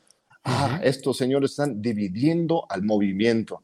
Primero, pues Mario muy poco tiene que ver con el movimiento, él es presidente del partido, pero justamente lo que estamos reclamando es que sea un partido, movimiento como se planteó desde el primer momento. Y este movimiento, ni el partido ni el movimiento pertenecen a una persona. Aunque sea presidente del Comité Ejecutivo Nacional, no lo hace dueño. Los dirigentes tienen que mandar obedeciendo, rescatemos ese principio, principio tan valioso que se hizo muy popular el Ejército Zapatista de Liberación Nacional, pero en realidad viene de la tradición, la práctica de nuestros pueblos indígenas, su práctica democrática asamblearia, en que el dirigente siempre obedece a sus bases. Bien, John Ackerman, hubo la presencia y palabras de personajes como eh, Víctor Toledo, que fue secretario del Medio Ambiente, Irma Heréndira Sandoval, que fue secretaria de la Función Pública, Jaime Cárdenas, que fue director del Instituto para devolver al pueblo lo robado, que estuvieron y renunciaron o salieron de, de cada quien en su contexto. Pero hay quienes dicen, pues lo que pasa es que es un movimiento o de resentidos o de gente que se ha distanciado de las políticas del presidente López Obrador. Yo creo que esto no es, no es correcto. Todas las, las personas que mencionas, por ejemplo, Víctor, Jaime, Irma, eh, este, colaboraron en su momento con gran compromiso con este gobierno. Este, son obradoristas de, de cepa, de, de, de, sangre, me atreveré a decir, desde los orígenes de este movimiento. Eh, este, por una u otra razón, ellos mismos decidieron separarse del, del gobierno eh, este, pero de ninguna manera se han separado de la 4T y de Andrés Manuel. Este, son, me atrevo a decir, este, de los más convencidos defensores del proyecto de la transformación. De ninguna manera son, tienen resentimiento, sino todo lo, lo contrario, porque yo he platicado con ellos, están muy agradecidos por esa oportunidad que tuvieron y este, quieren seguir apoyando desde sus trincheras. Ahora, lo que pasa es que tienen la libertad, ¿no?, de participar en el partido. Esto es el, el, tema. Ahí Paco Ignacio, que sigue como funcionario público, pues también el sábado, ¿no? fin de semana, se tomó la libertad para hacerlo, pero muchos eh, este, no les gusta, ¿no? Cuando tienen un cargo público, también participar en las acciones del partido, que además es correcto, ¿eh, Julio? Este, si uno tiene un, una facultad o una responsabilidad pública en el gobierno, hay que estar este, respetando esta misma regla de Andrés Manuel de la separación entre el gobierno y el partido para no reproducir estas prácticas históricas del partido de Estado. Entonces, lo que estamos viendo son grandes figuras este, que estuvieron en el gobierno y que ahora ya que están fuera del gobierno, pues quieren justamente seguir participando y por eso están en este tipo de acciones a favor del rescate de Morena, porque pues sí es una situación muy complicada, querido Julio. este, está manejando mucho dinero el partido, lo cual está bien en el sentido de que es resultado de su éxito. Este, están devolviendo una gran cantidad de dinero al, al INE, pero hay un, un exceso de confianza de la, de, la, cúpula de que con dinero van a resolver el problema. A partir de contratar miles de, de personas en el país, van a resolver cualquier problema de afiliaciones, de firmas, y, se le está perdiendo que la idea y la realidad de que lo que realmente cuenta en un partido, lo que realmente le da fuerza, es la fuerza de la convicción, la fuerza de la autenticidad. y lo vimos en la Revolución Mexicana y lo estamos viendo ahora en la Revolución de la Cuarta Transformación. Eh, este, los ejércitos mercenarios no son tan efectivos como los ejércitos de convicción y de compromiso. John, te agradezco mucho la posibilidad de repasar esto que me parece que es un, es un movimiento importante que se da por un segmento de la militancia del partido en el poder de Morena y bueno, pues eh, lo que vaya sucediendo estaremos aquí atentos para cuando haya oportunidad de platicar sobre estos temas. John, por esta ocasión, muchas gracias. Muchas gracias a ti. Este, ya hemos tomado el acuerdo que en seis meses, el sábado 6 de agosto, en el mismo lugar, a la misma hora, en Monumento a la Revolución, se está convocando una segunda este, convención nacional morenista. En el camino, durante los próximos seis meses, vamos a estar, por un lado, eh, generando este consenso entre los consejeros para convocar a un Congreso Nacional Extraordinario y, aparte, generando este, grupos y actividades a nivel local en cada una de las 32 entidades federativas este, para ir impulsando esta iniciativa y los acuerdos que tomamos este sábado. Así que este, esto sigue, apenas, apenas está iniciando. Te agradecemos muchísimo, Julio, por la atención y este, te mando un fuerte abrazo. John, que estés muy bien, gracias y buenas tardes. Hasta Gracias. Gracias. Bueno, pues este tema es un tema que desde luego tiene varias aristas y varios ángulos desde los cuales se puede abordar. ¿Qué más eh, diversidad de puntos de vista puede haber que en la discusión sobre la vida interna de un partido, movimiento tan importante como es Morena? Por ello es que en esta ocasión vamos a hablar desde otro ángulo, con otra opinión, que es la de eh, Gibran Ramírez, a quien saludo. Gibran, buenas tardes. ¿Qué tal, Julio? Buenas tardes, ¿cómo estás? Bien, Gibran, mucho gusto en saludarte. Traemos los eh, mismos lentes, creo. Sí, ¿verdad? Son, son de, ¿cómo se llaman estos? De Frank, Ben and Frank son los míos. Así es. De esos, que son más baratos y son muy buenos, dicho sea el comercial. Oye, Gibran, ¿cómo va todo? ¿Cómo ves Morena? ¿Cómo ves la Convención Nacional de este sábado en el Monumento a la Revolución? Digo, Convención Nacional no en término formal, porque no lo fue, pero así fue denominada por los convocantes. Y en fin, ¿cómo ves Morena en estos momentos, Gibran? One size fits all seems like a good idea for clothes until you try them on. Same goes for healthcare. That's why United Healthcare offers flexible, budget friendly coverage for medical, vision, dental, and more. Learn more at uh1.com. Millions of people have lost weight with personalized plans from Noom, like Evan, who can't stand salads and still lost 50 pounds. Salads, generally, for most people, are the easy button, right? For me, that wasn't an option. I never really was a salad guy. That's just not who I am. But Noom worked for me. Get your personalized plan today at Noom.com. Real Noom user compensated to provide their story. In four weeks, the typical Noom user can expect to lose one to two pounds per week. Individual results may vary. Pues de una manera muy pesimista. La verdad es que coincido en mucho con el diagnóstico de John y coincido con los objetivos que se persiguen. Eh, la mayoría de ellos, por ejemplo, yo no, no, suscribiría la unidad en respaldo a todos los candidatos. Eh, creo que los militantes tienen derecho a hacer brazos caídos cuando les imponen a alguien que no tenía el apoyo de la mayoría, pero en todo lo demás, la reforma eléctrica, la unidad eh, respaldo al presidente, eh, la necesidad de un Congreso extraordinario, la necesidad de vincularse con movimientos sociales y una auditoría a las finanzas del partido. En, todo eso estoy de acuerdo. Lo que pienso es que em, el objetivo eh, que se traza y los actores que promueven la, convención, aspiran un poco nostálgicamente a reconstruir la vida orgánica que tuvimos en el pasado. O sea, cuando Morena se fundó y era una cosa muy de mística y era una cosa de ir funcionando, un movimiento de ir funcionando electoralmente con los números mínimos para hacer las asambleas y donde podía ocurrir lo que ocurrió el día de ayer y antier, que es que se deliberó, se llegó a una serie de acuerdos, se militó desde la izquierda, eh, nada más o casi nada más desde la izquierda. Eh, y creo que las posibilidades objetivas de reforma o de transformación del partido deberían de partir de la realidad. Yo en estos momentos pienso que es prácticamente irreversible lo que ha sucedido en estos últimos años con el partido. Ya en 2018 se abrazó a toda clase de actores políticos, independientemente de su calidad moral o de su posición ideológica. Pero si esto sucedió en 2018 con cuadros emblemáticos en todo el país, en 2021 lo que se hizo como estrategia deliberadamente fue vestir de morenos a los poderes dominantes en diferentes áreas, en toda la República. Yo me lo he encontrado desde Quintana Roo hasta Baja Sur. Es una constante.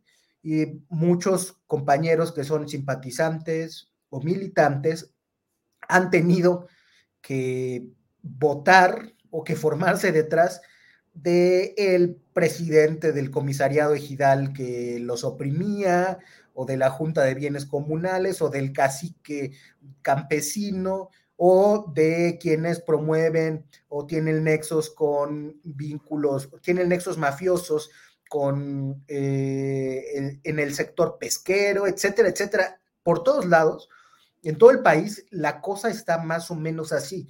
Eh, y por otra parte, creo que al ser un movimiento impulsado nada más por una, pues por una facción eh, ideológicamente uniforme, Em, se pierde mucha de la potencialidad transformadora que tiene. Ahora yo creo que la gente que lo impulsa está en su, en su derecho. Creo que es tarde para hacerlo porque la próxima agenda electoral después de las gubernaturas es la de 2024 y sin duda eh, la política mexicana ya se está consumiendo en eso y eso va a arrastrar todo lo demás. Gibran, ¿tiene, ¿hay tiempo y hay posibilidad de recomponer a Morena o definitivamente los eh, ingredientes que hoy conforman el batidillo electoral, político e ideológico de Morena va a transitar solamente por el sendero electoral hacia 2024? Creo que es lo más probable. Un cambio de timón estaría eh, condicionado por la posibilidad de que el presidente de la República se interesara en arreglar Morena. Y cada vez que Mario Delgado necesita un espaldarazo, sale una foto con el presidente de la República. Entonces, eh, yo no creo que haya esa voluntad de dar ese golpe de timón. Creo que si no sucede, como todo parece indicar, llegaremos a 2024 unidos eh, nada más por la figura de López Obrador, pero que a partir de 2025 la, convivencia del partido se hará inviable como, como ya lo es, por eso no existe partido, no hay una vida orgánica. Se está, hay espacios donde se da vida orgánica de eh, sectores del partido, como el que sucedió ayer, pero como partido no hay vida orgánica y eso que todavía tenemos Andrés Manuel. Cuando Andrés Manuel no sea presidente, pues menos va a haber y probablemente no haya tampoco partido. Gibran, pero esa falta de vida interna de Morena, esa falta de organización y de fuerza real como partido, es decir, con su vida interna, sus órganos funcionando, en fin, es una estrategia del propio Andrés Manuel López Obrador para concentrar el poder en sí mismo, en él, como el factor personalísimo decisorio.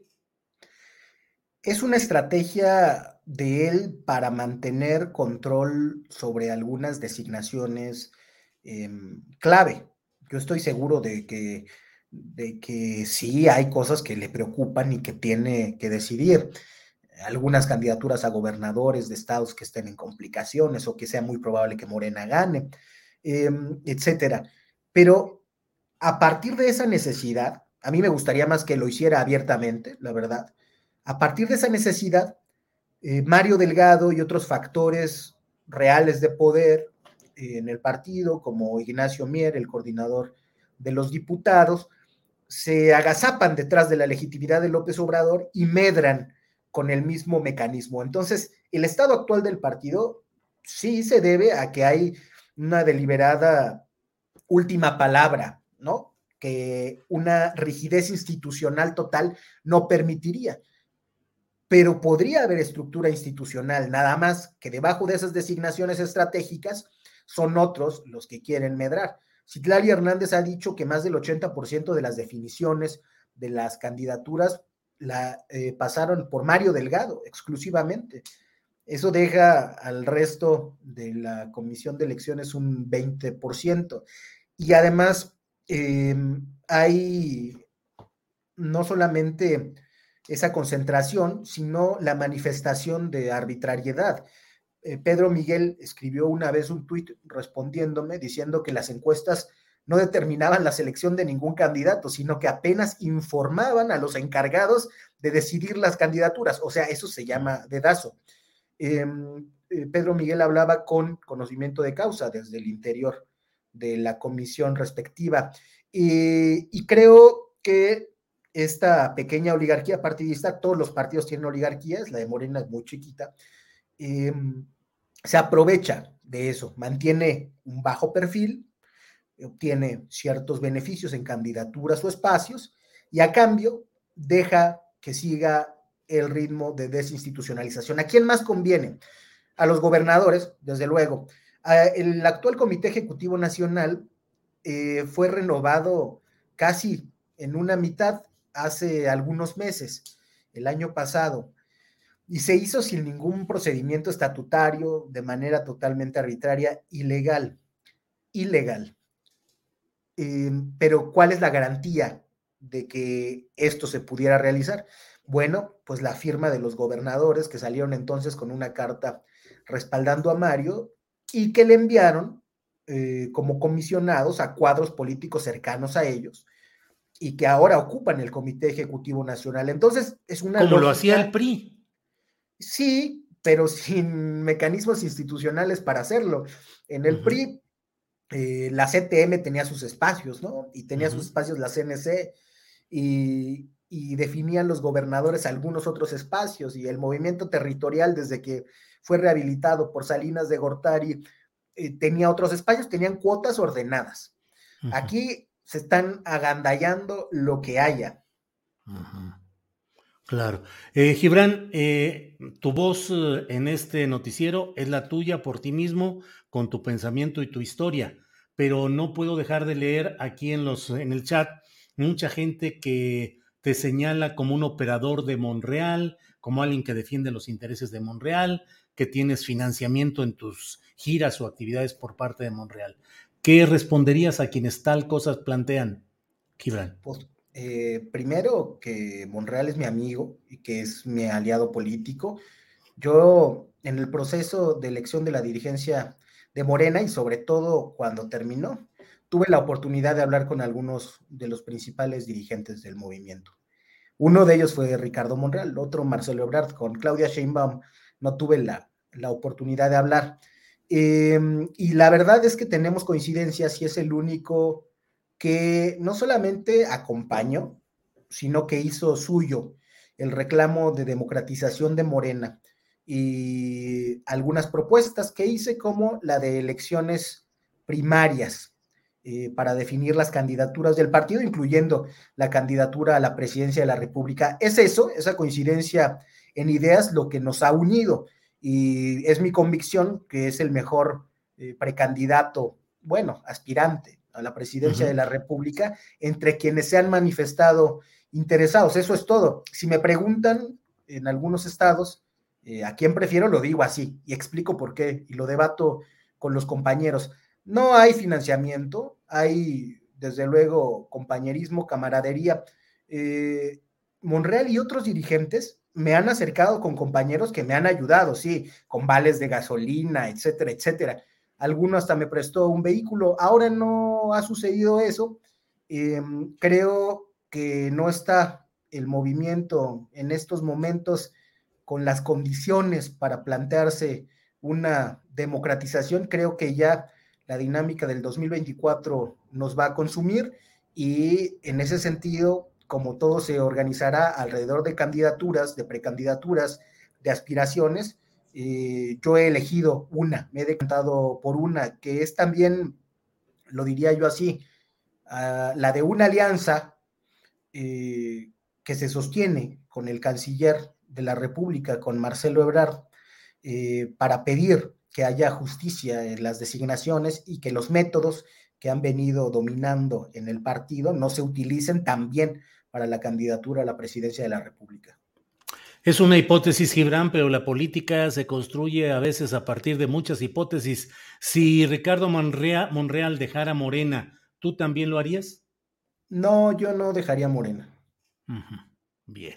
Gibran, pues eh, muchas gracias por esta oportunidad de platicar, a reserva de si eh, deseas agregar algo, pero te aprecio, aprecio mucho el que hayamos podido platicar. Yo te aprecio mucho a ti la, la entrevista, Julio, este ejercicio que haces con diversos puntos de vista. Me parece muy importante tu voz. Gibran, muchas gracias, buenas tardes y ya volveremos a platicar. Buenas tardes, hasta pronto. Gracias, hasta luego. Bien, pues ha sido la voz de Gibran Ramírez, eh, aliado de Ricardo Monreal, y lo dice abierta y claramente en un, en una, en fijar su postura política en este México que va caminando muy rápido en el terreno electoral y preelectoral. Bueno, muchos comentarios, eh, muchos comentarios que les agradezco por aquí. Eh, Gibran Monreal le dicen aquí, eh, Monreal es un traidor. Mira cómo está Zacatecas, dice MSSL84. Ya veremos si Gibran no dejaría a Morena, dice C. Lara. Bueno, pues déjeme ver, mentir, no robar, no Monreal. Bueno, hoy ha estado muy movidito el chat, lo cual nos da mucho gusto. Leemos todos los comentarios que ustedes aportan. Y bueno, mire, pues son las 2 de la tarde con 30 minutos. Eh, tenemos, eh, luego de esta mesa de dos que vamos a tener en unos segunditos con Jorge Meléndez y Salvador Frausto, estará eh, Adriana Buentello para compartirnos la información interesante del día y tener comentarios sobre lo que va sucediendo. Pero mire, por lo pronto vamos entrando ya a nuestra mesa y allí está Jorge Meléndez Preciado. Jorge, buenas tardes. Jorge Meléndez. Hola, Julio. Te oigo medio cortado, quizás nos están cortando desde algún lado, pero aquí estamos. Muy bien, Jorge, gracias. Salvador Frausto, que ya está por aquí también al aire. Jorge, digo Salvador, buenas tardes. Hola Julio, hola Jorge, un gran gusto estar con ustedes. Igual, igual, este un abrazo Salvador. En este arranque de semana, Jorge Julio, y a la audiencia. Muchas gracias, Salvador. Yo creo que no podemos eludir el tema periodístico y político de estos días, que es la controversia entre el presidente López Obrador y la periodista Aristegui. Lo digo en ese orden y luego hay quienes en esta eh, ebullición de críticas y de comentarios que hay, no, no es AMLO frente a Aristegui, sino Aristegui frente a AMLO, hasta el orden de los factores aquí altera el producto de la discusión. Jorge Meléndez, ¿qué opinas sobre lo que ha sucedido, lo que ha dicho el presidente López Obrador respecto a Aristegui y lo que ha respondido ella? ¿Qué te parece en lo general, Jorge? Pues a mí me parece que el señor Andrés Manuel López Obrador hace muy mal en descalificar de ese modo a Carmen Aristegui. Hay que recordar, y todos los periodistas podemos tener filias y fobias, errores y aciertos, pero hay que recordar que Carmen Aristegui pues estuvo dándole voz al señor López Obrador en todos estos años en donde él tenía vetado estar en algunos medios. Algunos medios que ahora, por cierto, tienen una cantidad importante de publicidad por parte del gobierno del López Obrador al parecer a la señora Aristegui no se le da dinero y a muchos otros que estamos al aire tampoco se nos da dinero. No nos quejamos, no estamos pidiendo eh, una situación favorable como ciertos medios que eran totalmente enemigos y contrarios al Obrador. Yo desde hace muchos años, antes de que llegara López Obrador, la política planteé la necesidad de que la Cámara de Diputados ejerciera un presupuesto para los medios y para que también impulsara nuevos medios, porque pues, teníamos los de siempre, con las excepciones notorias de proceso, la jornada y algún otro, pero todos los demás estaban alineados al presupuesto y al gobierno y eran favorables a los gobiernos en turno y no le daban voz. Y algunos, por ejemplo, permitían que algunos eh, miembros de la oposición, hasta el del Partido Comunista, como Arnoldo Martínez Verdugo, publicaran un artículo semanal. Y esa era su apertura, pero no le daban voz a muchas de las cuestiones que hubo. Por eso, incluso en el 68, yo participé en aquella marcha famosa en donde pasamos por Excelsior, que estaba Julio Scherer todavía, y hasta él le acreditamos prensa vendida. Por lo tanto, era muy difícil que alguien le diera a uno voz. Yo creo que Carmen le dio voz a López Obrador ampliamente y si está hoy muy enojado López Obrador por lo que he leído, porque en el espacio de Carmen estén Denis Dresser, esté eh, Sergio Aguayo y esté Lorenzo Córdoba y algunos más, José Ramón Cosío y demás, bueno, pues tendrá sus razones en, no coincidir con estos eh, personajes, algunos periodistas, algunos comunicadores o informadores, tiene razón López Obrador en no estar de acuerdo con ellos. Pero recalar contra Carmen Aristegui me parece un gravísimo error. A lo mejor en la próxima mañanera o en el próximo miércoles las mentiras de los periodistas salimos nosotros.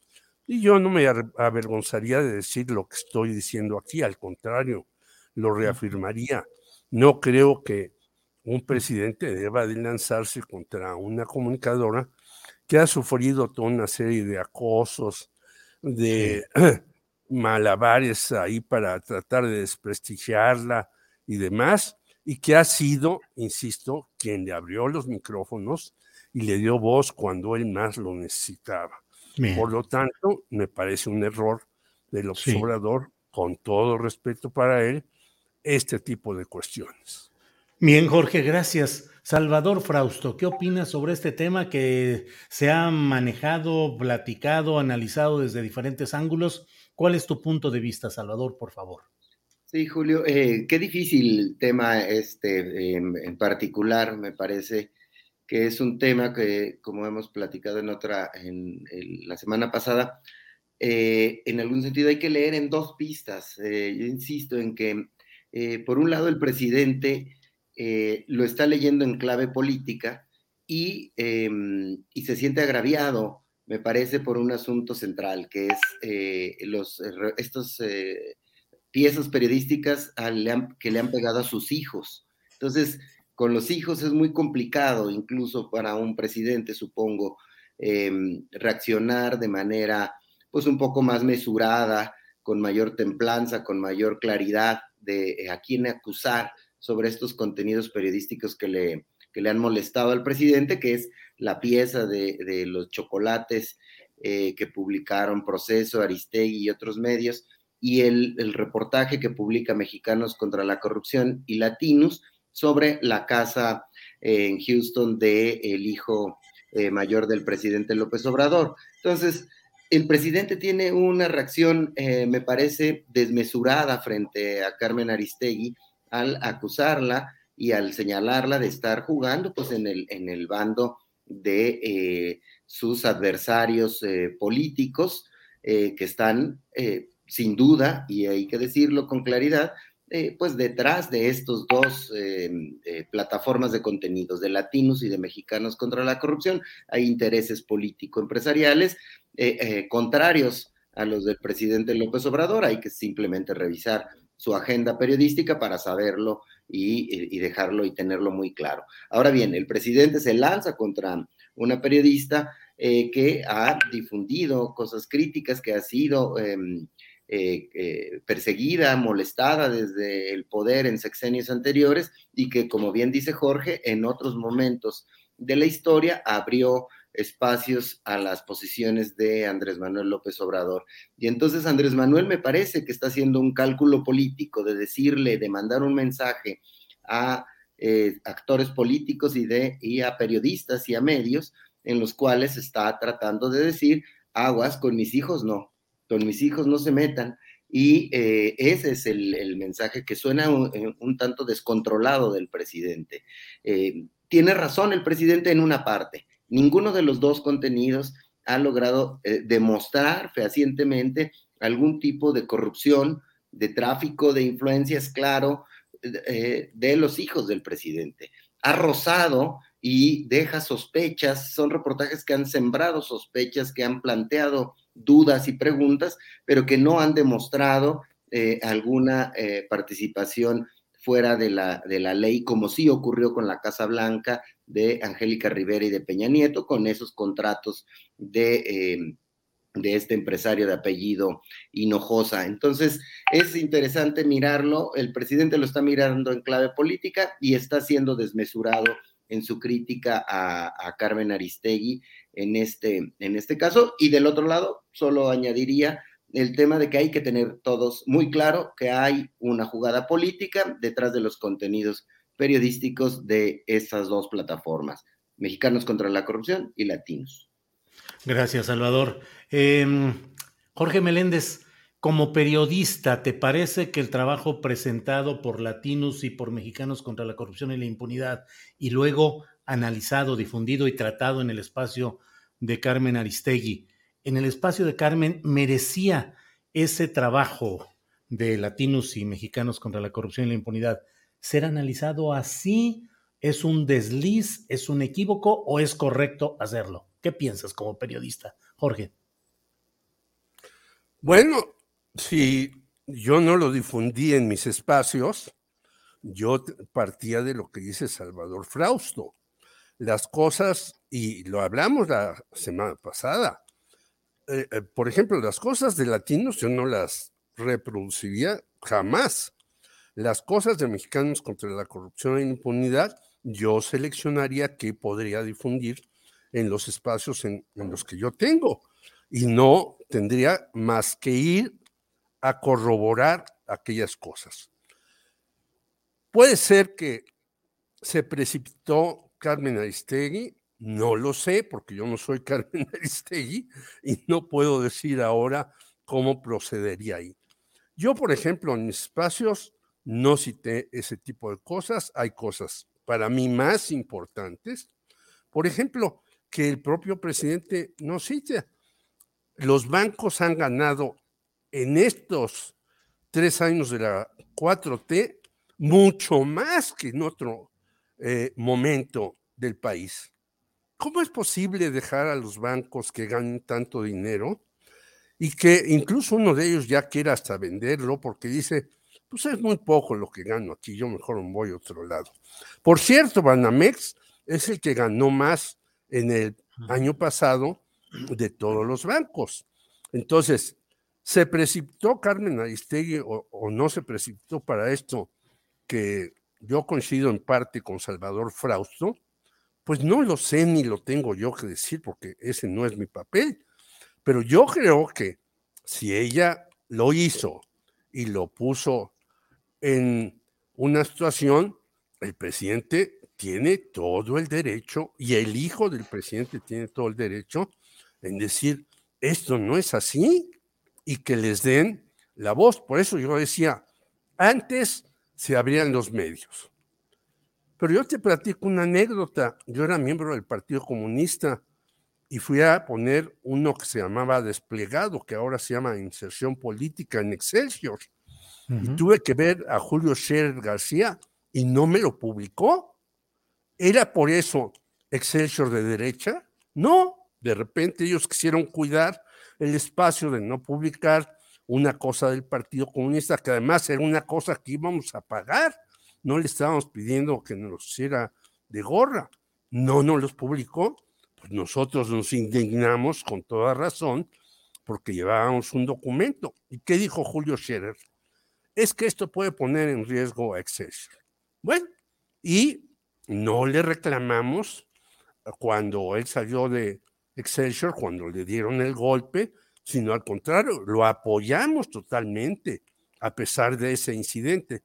Por un incidente uno puede decir que un medio es de derecha o de izquierda, no. Tiene que decirlo por una trayectoria y por cómo va y cómo analiza las cosas. Entonces, yo no sé el caso de, de la señora Aristegui, si se precipitó o no se precipitó. Yo lo que sí veo, y coincido con Salvador, es que esta pieza informativa estuvo muy mal hecha y muy al aventón. Por eso yo no la replico ni la tomo como algo importantísimo en lo que yo tenga que tomar partido y yo me quedo más bien viendo otras cosas que en tu programa, en el espacio anterior que le diste a John Ackerman y a Gibran Ramírez, con los que no coincido, por cierto, en muchas cosas, pues nos habla de una situación de un partido como Morena, pues totalmente llevado al desastre. Y eso lo hemos dicho aquí, Julio. Yo he participado, hasta hice un periódico de Morena para la Ciudad de México, y creo que a Morena le falta tener un periódico, una organización, una escuela adecuada, ABCD, y me puedo ir hasta la Z. Eso es mi punto de vista, y yo defiendo eso, pero sí creo que si uno comete un error, un desliz, que al señor López Obrador le molesta, pues puede él replicar y no aventarse eh, como se aventó contra Carmen Aristegui. Bien, Jorge, gracias. Salvador Frausto, pasando a otro tema, si me lo permites, eh, qué preocupante lo que pasó en esta caseta de peaje de Palo Blanco en Guerrero, donde un tráiler suelto puesto en punto muerto transitó 200 metros, pasó limpiecito, no tocó ni siquiera la caseta de peaje y chocó luego contra otra edificación, en medio de cientos de elementos de la Guardia Nacional y de Policía Estatal. Pero más allá de ese momento tan preocupante, eh, en el fondo me parece que está un distanciamiento creciente entre el movimiento que apoya la causa de la aparición de los y la verdad, conocer la verdad sobre lo que sucedió con los 43 estudiantes de Ayotzinapa y el gobierno federal encabezado por López Obrador. ¿Cómo has visto esta evolución y este momento pues aparentemente o de ruptura o de distanciamiento, Salvador. Sí, ya ha habido varios eh, pronunciamientos de algunos padres de los 43, de algunos estudiantes, em, que va creciendo la molestia frente a que no se resuelve el, asunto de los 43. Había mucha esperanza al inicio del sexenio, e incluso eh, que sea Alejandro Encinas quien está eh, al frente o dando la cara frente a estas eh, nuevas investigaciones sobre el caso Ayotzinapa, que ha tenido avances, sin duda, pero insuficientes para los padres de los 43 y para muchos de los estudiantes. esto tiene ya en una relación muy tensa a, em, a, los padres con el gobierno de, Andrés Manuel López Obrador y pues pareciera que esto solo podrá arreglarse si hay avances más eh, eh, importantes sobre el asunto. Ahora bien, es una investigación que dejaron hecha una cochinada, es decir, eh, los testimonios que comprobaban o que apuntaban cuando Peña Nieto impulsó su verdad histórica, su llamada verdad histórica, fueron arrancados bajo tortura. Entonces, tenemos por un lado testimonios de gente que dice que llevaron a los muchachos y los quemaron en el basurero de Cocula, pero también están las pruebas de que esos testimonios fueron arrancados bajo tortura y luego esos mismos testigos se desdicen en, declaraciones posteriores. Entonces, este asunto está bien complicado para el gobierno de, de López Obrador, para el propio Alejandro Encinas, y por otro lado vemos este tipo de expresiones que eh, tienen que ver con asuntos violentos, pudo haber sido gravísimo, como el propio presidente lo dijo hoy en la mañana, eh, pudo haber sido mucho más grave, este tráiler pudo haber impactado automóviles, pudo haber eh, lastimado personas, y sin embargo, vimos eso, vimos, hemos visto que crecen las tomas de las, de las casetas en alguno de los de estas ocasiones se contaba algún medio de comunicación, hacía el, conteo de que podían haber obtenido hasta dos millones, por ejemplo, de pesos de ese boteo. ¿Y ese dinero a dónde va?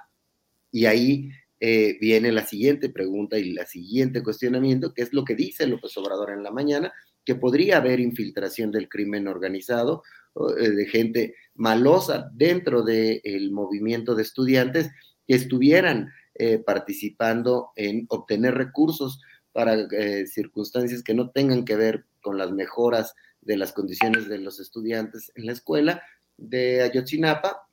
Y bueno, pues está, es una papa caliente para el gobierno de Andrés Manuel y para Alejandro Encinas, que sin duda pues tendrían que acelerar eh, eh, la exhibición de hallazgos que tengan en esta investigación sobre los, los 43 estudiantes, porque pues también esta declaración del presidente de que podría haber infiltración, pues también este, eh, no va a caer nada bien en las reacciones que haya a lo largo de este día y en los días siguientes entre los padres de los 43 para una solución de este, de este tema que le importa pues muchísimo a la sociedad, Julio. Corre. Gracias, Salvador. Jorge Meléndez, hoy el presidente de la República habló de que hay infiltrados en el movimiento de los 43, eh, es decir, de padres y activistas que exigen verdad y justicia en este caso, y hizo algunas recomendaciones a, tanto a los padres de familia para que no dejen que sus hijos anden ahí haciendo cosas de más, digamos, pero ese señalamiento de infiltrados, eh, ¿Qué consecuencias o qué contexto crees que le da a lo que hoy está pasando en este distanciamiento o ruptura del movimiento de los 43 y Palacio Nacional? Jorge Meléndez. Primero, yo espero que no sea ruptura, que puedan llegar nuevamente a dialogar. Segundo, esa palabra de infiltrados a mí no me gusta, porque así nos llamaban a los del Partido Comunista y a los del Movimiento 68, que teníamos, que recibíamos el oro de Moscú, la caña de Cuba y el arroz de Pekín para financiarnos. Ese, creo que si hay esa, esa idea, pues que se haga una investigación muy seria, si están infiltrados los malosos ahí con los padres de los 43 o con cualquier movimiento. Y que se diga, bueno, aquí están metidos esos, pero lo que sea Salvador, creo que ya hay una desesperación, no solamente en este aspecto, sino también entre los periodistas. Ya hubo otro asesinado en Baja California. Es decir, hay que quedarnos sentados y esperando, por ejemplo, a que Alejandro Encinas termine sus siete mesas de trabajo.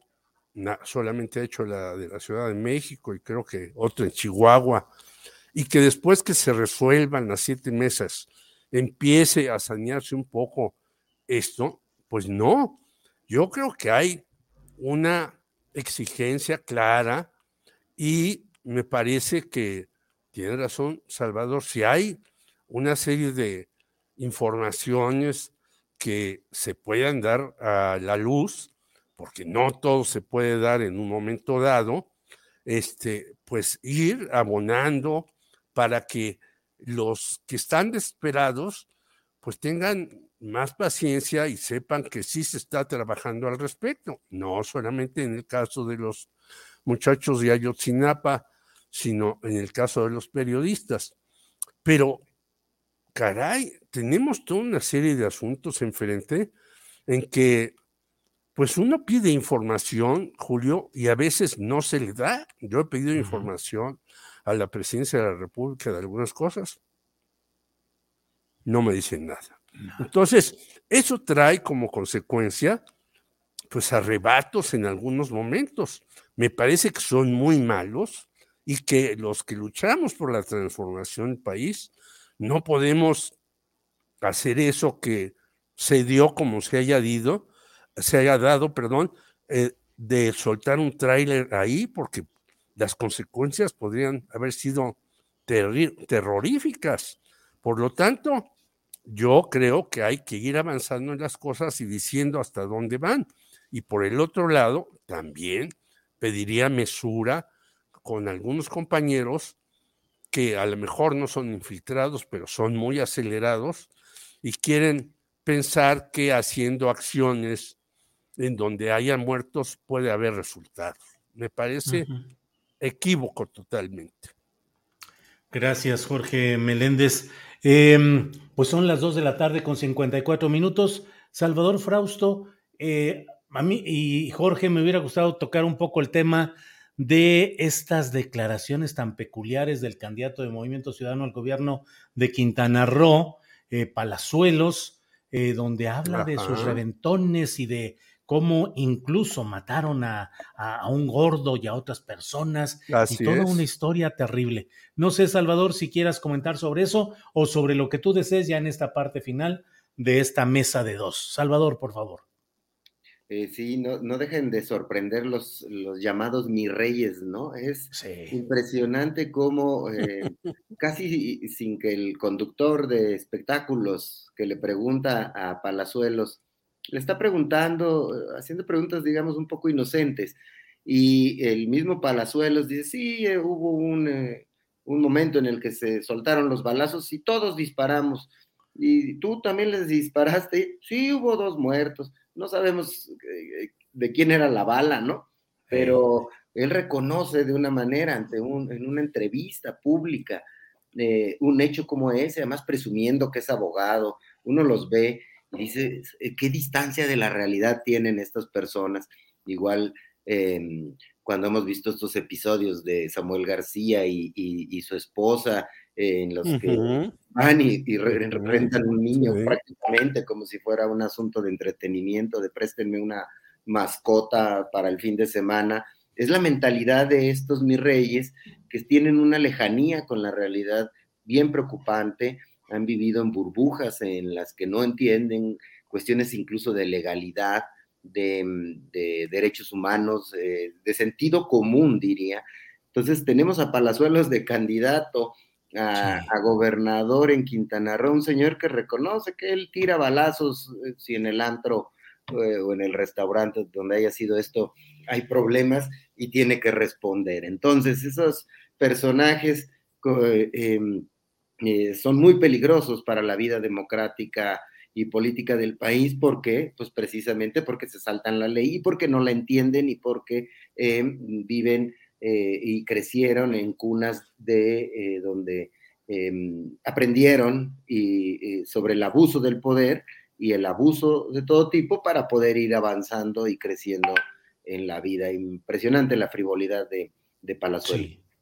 Sí, Salvador, incluso hay una parte donde hablas tú de cómo el uso patrimonial o el sentido de dominancia en Nuevo León respecto a ese bebé sacado como si fuera eh, película Sí. de aquellos blockbuster de antes de ir el fin de semana a sacar una película y luego la regresas. Eh, igual aquí Palazuelos dice, traíamos a un teniente del ejército, así como pues una de las cosas que traíamos ahí junto al dinero y a la cocaína, habla incluso de eso y otras cosas, y ahí traíamos a un teniente del ejército.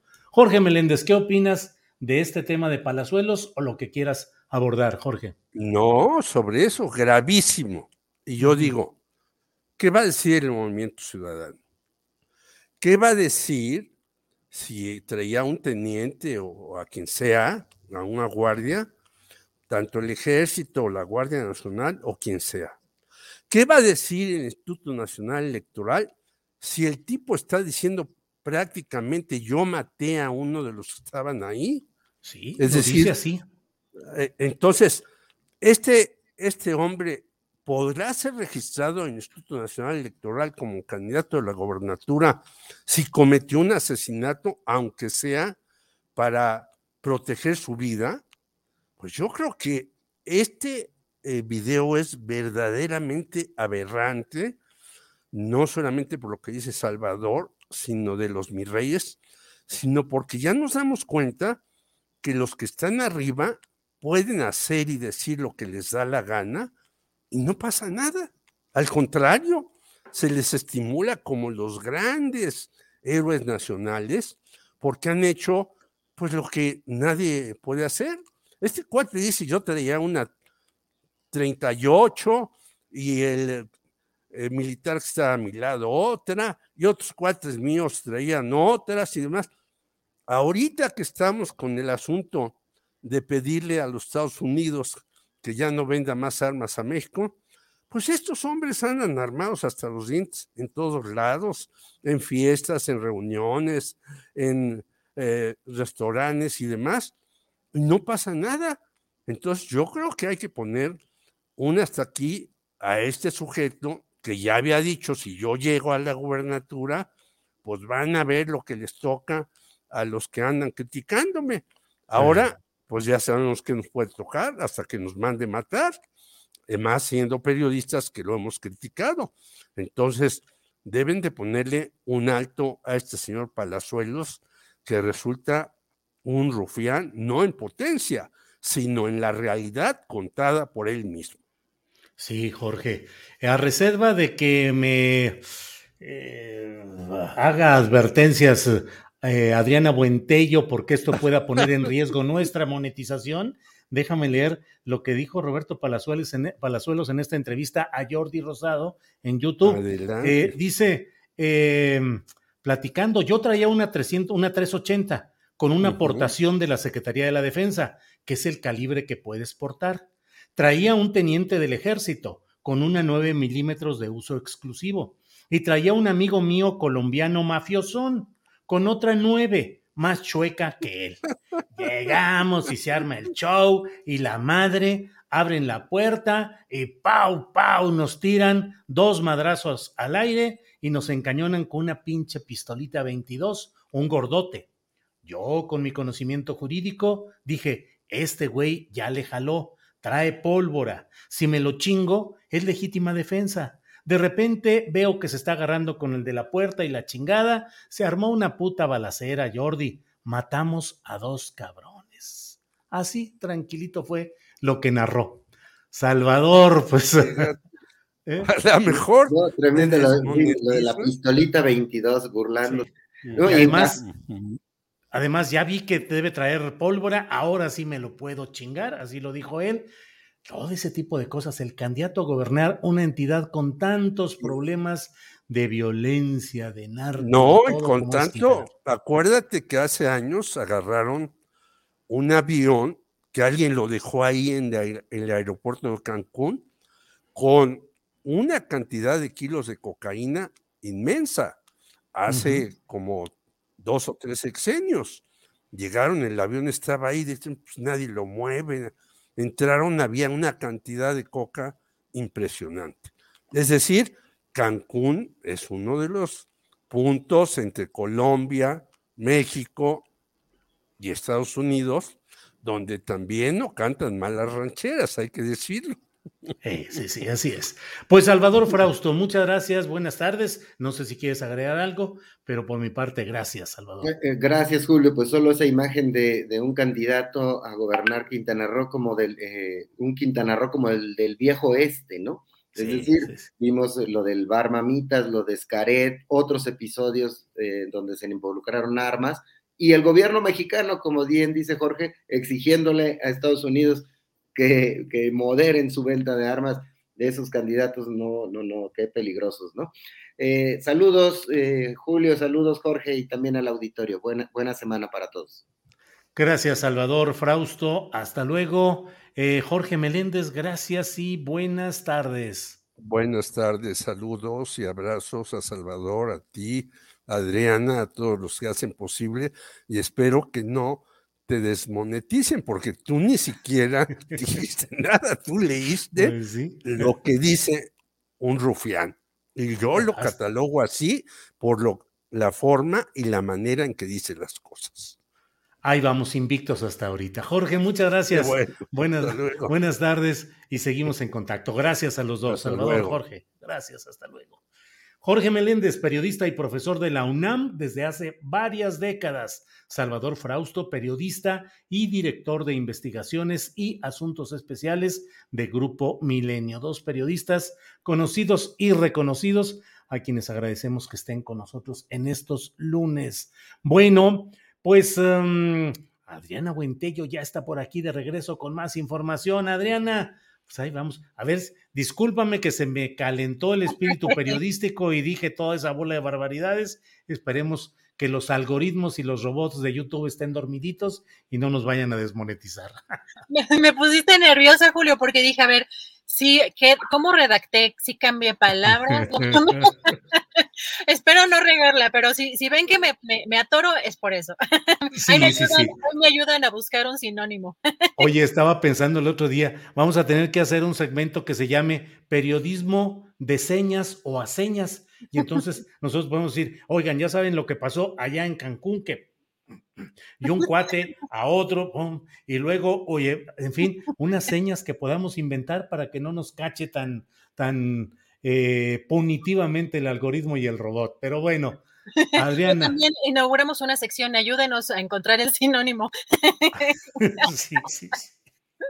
Bueno, Adriana, ¿qué tenemos uh, de información de este día, por Nos favor? aguantan unos minutitos para precisamente dar el resumen de lo importante de este día, porque hay muchas reacciones además a- al respecto. El Instituto Nacional Electoral publicó este lunes en el Diario Oficial de la Federación la convocatoria para la consulta de revocación de mandato que se va a llevar a cabo el, eh, próximo 10 de abril. El instituto promoverá la participación de los ciudadanos en la revocación de mandato a través de los tiempos oficiales eh, de radio y televisión, así como también pues va a llevar a cabo dos foros de discusión durante el periodo que comprende la publicación de esta convocatoria y la realización de la consulta. Sin embargo, también establece que ninguna otra persona física o moral, sea a título propio o por cuenta de terceros, podrá contratar propaganda en radio y televisión dirigida a influir en la opinión de las y los ciudadanos sobre la revocación de mandato. Y Julio, hoy precisamente en la conferencia mañanera, el presidente además inició la conferencia con este mensaje, va, anu- anunció que no va, eh, no se transmitirán los videos del avance de las obras, porque inicia la veda eh, respecto a este tema de la revocación de mandato, pero también dijo que va a solicitar a las instancias judiciales que aclaren qué se puede informar. Vamos a escuchar. Vamos a informar que no se van a transmitir los videos de siempre porque ya inicia la veda, aun cuando se trata de obras que se están haciendo en beneficio de todos, que no tienen que ver con lo electoral. De todas formas, queremos eh, que las instancias judiciales ¿no? nos aclaren qué podemos y qué no podemos informar. Bueno, Julio, y además, particularmente porque hay que recordar que el 21 de marzo se supone que, bueno, se va a inaugurar este aeropuerto Felipe Ángeles. El presidente dijo que, pues, precisamente por este tema de la vida electoral, pues puede inaugurar el aeropuerto, pero sin que él hable. Así que eh, destacó que van a formalizar un recurso, como ya lo habíamos escuchado, para que el, Poder Judicial eh, les explique o aclare qué sí puede y qué no puede. Escuchemos. Estamos ahora haciendo una consulta y a lo mejor vamos a formalizar un recurso para que el Poder Judicial nos aclare qué se puede hacer, qué no se puede hacer. Vamos a hacer, vamos a, procurar este, eh, ser muy claros. por ejemplo, lo de la entrega de los recursos de los programas. Sí. Ya se decidió entregar por adelantado, pero hay otras cosas, obras, este, las giras. Bueno, necesitamos preguntar qué puedo hacer el día 21 de marzo. Exacto. Sí, también porque se va a inaugurar el aeropuerto. Entonces, puede ser que se inaugure sin que yo hable o que no se transmita nada. Bueno, esto sobre este tema. Y Julio, eh, ya lo comentaba eh, Jacaranda, ya lo platicaban ustedes sobre este tema eh, de los normalistas de Ayotzinapa. Hoy en la conferencia mañanera, el presidente hizo un llamado a los normalistas para que no actúen como el viernes, cuando se lanzó un tráiler sin frenos contra la Guardia Nacional en la caseta de Palo Blanco en la autopista del Sol. El presidente dijo cosas relevantes. Por un lado dijo que fue algo muy grave, señaló también que hay infiltrados en ese movimiento y que incluso pueden ellos no saberlo. También dijo que le están haciendo, le están haciendo el juego a la derecha. Vamos a escuchar. Es muy lamentable lo que sucedió, fue muy eh, grave porque pudo haber una tragedia, muchos muertos. Se tuvo suerte de que el tráiler se estrelló en una caseta. Yo quiero hacerle un llamado a los muchachos de la normal de Ayotzinapa para que ya no actúen de esa forma, porque afectan, ponen en riesgo la vida de, otras personas.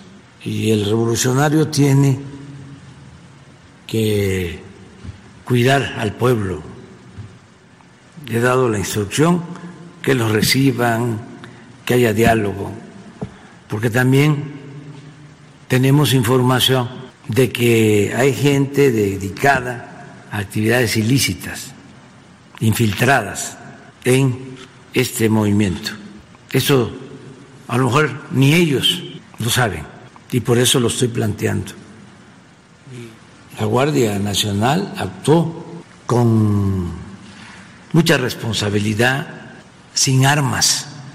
Salieron muchos heridos, pero no se puede eh, actuar de esa forma. Yo espero que le pongan esa actitud y que no le hagan el juego a la derecha, al conservadurismo. ¿Cómo ves, Julio, estas declaraciones? tocó ampliamente pues, este tema y hizo estos comentarios.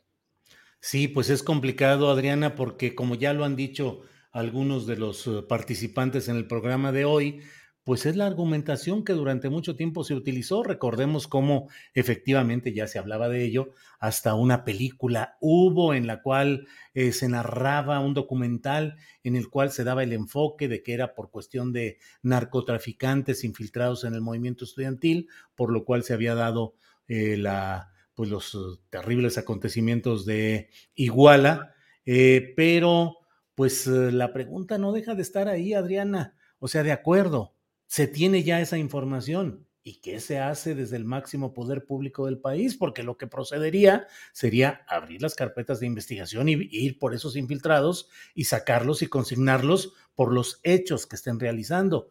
Pero si queda solamente en un señalamiento así etéreo y como una advertencia de ni ustedes lo saben, pues eh, creo que no es eh, institucionalmente adecuado. Lo institucionalmente adecuado sería decir, son estos, por esto lo estamos probando y vamos a buscar que haya acción eh, judicial, acción penal contra ellos en el caso de que se probaran esos señalamientos. Si no queda, si no, todo queda pues más bien en una argumentación política, en un momento muy difícil en el cual yo creo que el propio movimiento de los 43 pues va a tomar con un sentido negativo estas, eh, estos señalamientos desde la tribuna presidencial, Adriana.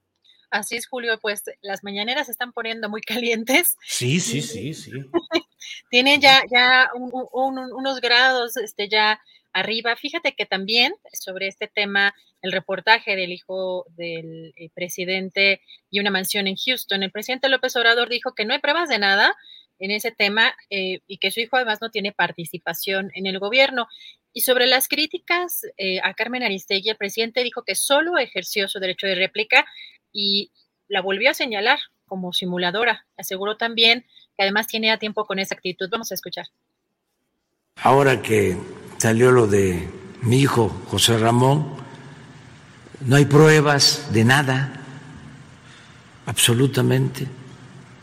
Mis hijos no eh, tienen participación en el gobierno. He sido muy claro de que el pueblo nos eligió para acabar con la corrupción, con la impunidad. Ahora que se generó esta polémica porque ejercí mi derecho de réplica, señalando que Carmen Aristegui mantiene con sutileza la misma máxima del lámpara del periodismo, de que la calumnia cuando no mancha tizna y que en su reportaje llegó sobre la renta de la casa de Houston, de eh, José Ramón, su esposa, llegó a decir que era el equivalente a la Casa Blanca y ya tiene tiempo, porque tiene esa actitud,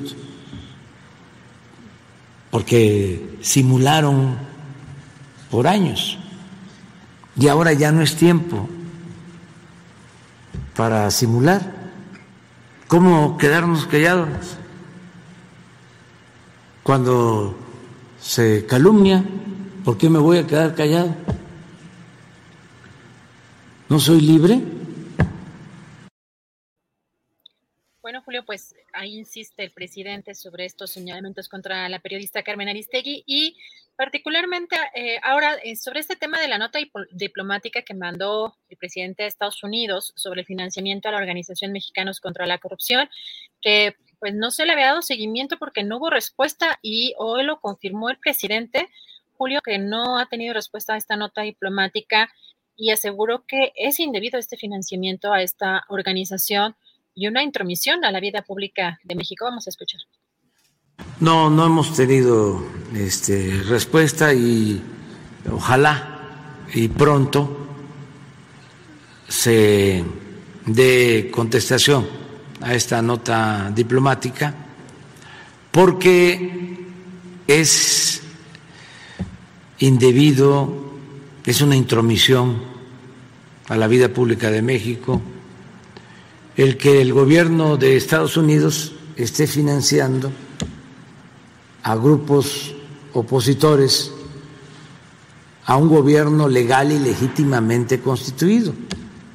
No es eh, correcto, es una violación al derecho internacional. ¿Cómo ves, Julio? Pues no ha tenido respuesta, pues ya pasaron varios meses ante esta, esta carta que mandó el presidente al gobierno de Estados Unidos, Julio.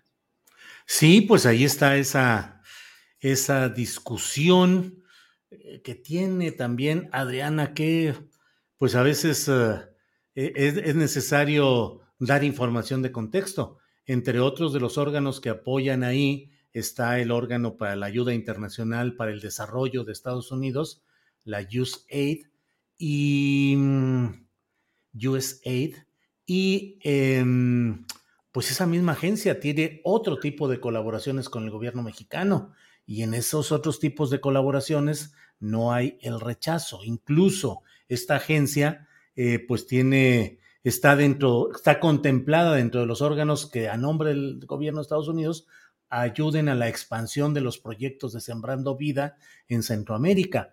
Entonces sí es complicado, sí hay que alumbrar, sí hay que alusar el terreno del financiamiento para organizaciones como Mexicanos contra la Corrupción y la Impunidad, pero no estoy seguro de que la vía sea la manera diplomática oficial del gobierno mexicano pidiéndole al de Estados Unidos que frene ese tipo de ayudas que tienen, creo que, otras características legales. Ni remotamente estoy defendiendo el, el, el interés de mexicanos contra la corrupción, pero sí creo que el señalamiento del presidente no, tiene, no va a tener mucho resultado, al menos en ese camino. Eso me parece, Adriana. Fíjate que sí, es muy interesante. De hecho, cuando platicábamos, ¿te acuerdas aquí en esta mesa que hicimos con Claudia Villegas sobre las organizaciones como Mexicanos contra la Corrupción y que les ah. comenté parte de la experiencia que yo tuve cuando estuve trabajando en esa organización? Pues a mí me llamó un poco la atención, Julio, que pues, no sé si recuerdas que en los primeros discursos, no de estas últimas campañas, sino en las anteriores, incluso en los mítines, bueno, había un discurso del presidente muy fuerte, por ejemplo, contra Roberto Hernández. Eh, pues este, este empresario y dentro de la propia organización que supimos que lo que buscaban era impedir que llegara el presidente López Obrador. Pero fíjate qué curioso que ya en este discurso, en la conferencia mañanera, únicamente los, los, llamados o la, los señalamientos que hace el presidente es contra Claudio X González, que bien estaba, por supuesto, en esta línea de no, de que, de impedir a toda costa que llegara el presidente López Obrador a la presidencia de la República, pero de pronto como que desapareció de este panorama de señalamientos este, un personaje como, pues, como Roberto Hernández, que también tuvo una pues, trayectoria, digamos, importante en, en materia de obstaculizar eh, pues la llegada del presidente López Obrador. Pero eh, bueno, también por si se quieren asomar, eh, porque de pronto hay muchos señalamientos sobre, sobre este tema, lo que pasó y algunas de las claves de lo que es esa organización, también está la mesa que tenemos allí con, con Claudia Villegas. Y Julio, pues también he comentar que hoy fue un tema bastante particular. Le hicieron un cuestionamiento al presidente sobre los sueldos de los funcionarios en el extranjero. llama la atención porque dijo que una excepción al plan de austeridad es mantener eh, los sueldos altos de funcionarios eh, que estén trabajando en el extranjero. Vamos a escuchar. Hay el compromiso de mantener los sueldos, las prestaciones como se encontraron cuando llegamos al gobierno.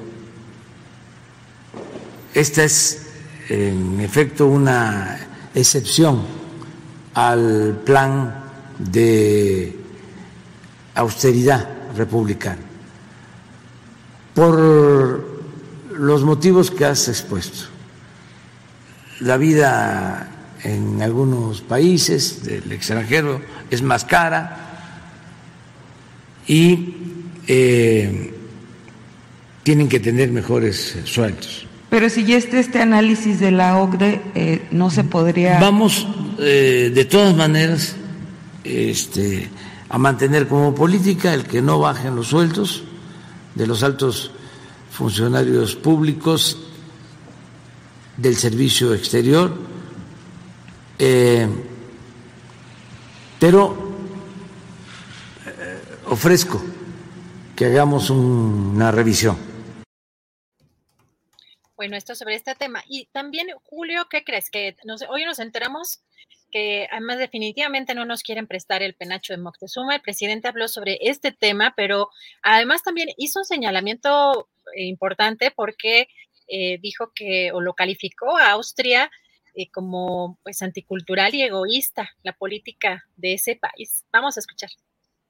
Los eh, que tienen el penacho también de manera ilegal este, argumentan que no lo pueden mover, que han hecho estudios y que se dañaría. No se lo quisieron prestar ni a Maximiliano. Entonces, Austria tiene ahí una política también, diría yo, anti cultural o egoísta, porque ahora se hicieron los trámites, le envié una carta al presidente, no era que nos devolvieran el penacho, sino que se buscara la forma de traerlo para exponerlo, se negó completamente. no, Julio, no sé cómo veas estos señalamientos. De, pronto, a mí me llama la atención cuando hay eh, pues fuertes declaraciones hacia otro país, que vaya a haber fuertes reacciones también del otro lado, Julio. Pues sí, sí, realmente es un terreno complicado. Ya ves cómo se fue eh, enredando lo de Panamá, donde el propio presidente de la República salió a defender a su ministra de Relaciones Exteriores y ha habido muchas críticas al manejo diplomático de México desde Panamá y ahora pues los términos que usa el presidente López Obrador respecto a este otro gobierno extranjero por el caso del penacho de Moctezuma pues también son preocupantes porque pueden generar eh, enfriamientos o reacciones pues que simple y sencillamente no son necesarias en este momento, creo yo, Adriana. Pero bueno, como eso y más, hoy ha estado cargadita la mañanera. Así es, y, bueno, básicamente de la conferencia mañanera, este es pues lo más relevante, pero también tocar eh, el tema de esta, este miércoles el gobierno de Estados Unidos anunció hace apenas unas horas que va a venir a México John Kerry, el enviado eh, presidencial especial para el clima, se va a reunir con el presidente López Obrador y con otros funcionarios. El objetivo es tratar eh, temas de cooperación, eh, por lo que van a buscar hablar sobre las oportunidades para expandir el tema de energías renovables, la, crear un clima de inversión también sólido en materia energética, combatir la contaminación por metano, hacer la transición energética a transporte de ceros emisiones y acabar con la deforestación. Esto pues lo acaba de anunciar hoy a través de un comunicado de prensa el gobierno de Estados Unidos, Julio. Bien, bien, pues creo que es, es la información más relevante del día. No queda nada pendiente, Adriana. No, pero recuerden, les pusimos aquí abajito en la, en la descripción la videocharla del viernes, porque de verdad creo que sí vale mucho la pena compartir esta videocharla que tuviste en la sesión de preguntas, porque hablas muy claramente del periodismo y que creo que tiene además, pues obviamente hay muchos conceptos alrededor de, pero vale mucho la pena el, asomarse a lo que pues también es la parte independiente del, periodismo, los intereses económico-políticos, así que pues pueden echarse un clavado a la videocharla del viernes y dejar su like y dejar su like, Julio. Muy bien, y muchas gracias a todos quienes nos han enviado apoyos económicos a través del famoso super chat aquí de YouTube y particularmente a quienes nos han enviado apoyos económicos a través de eh, PayPal y de la cuenta de BBVA que está, cuyos datos están aquí. Recuerde que le puede tomar una fotografía para tener los datos ahí, e ir al banco o hacer una transferencia. En fin, hay muchas maneras amables de poder aportar para este proyecto, que en esta ocasión, este lunes 7 de febrero, les da las gracias por la oportunidad de reunirnos, de analizar, de compartir información, análisis, debate. Así es que gracias a la audiencia, Gracias a la tripulación astillero, gracias a Adriana Buentello, Andrés Ramírez Conejo, Alfredo Hernández Luna y pues a prepararnos para el programa de mañana. Gracias. Gracias a todos. Buen provecho hasta mañana.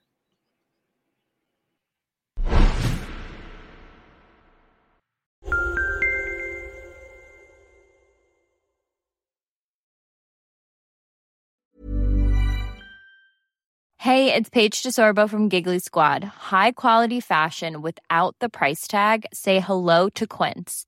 I'm snagging high-end essentials like cozy cashmere sweaters, sleek leather jackets, fine jewelry, and so much more. With Quince being 50 to 80% less than similar brands. And they partner with factories that prioritize safe, ethical, and responsible manufacturing. I love that. Luxury quality within reach. Go to quince.com slash style to get free shipping and 365 day returns on your next order. Quince.com slash style. Hola, buenos días, mi pana. Buenos días, bienvenido a Sherwin Williams. ¡Ey! ¿Qué onda, compadre? ¿Qué onda? Ya tengo lista la pintura que ordenaste en el ProPlus app. Con más de 6.000 representantes en nuestras tiendas listos para atenderte en tu idioma y beneficios para contratistas que encontrarás en aliadopro.com. En Sherwin Williams somos el aliado del PRO.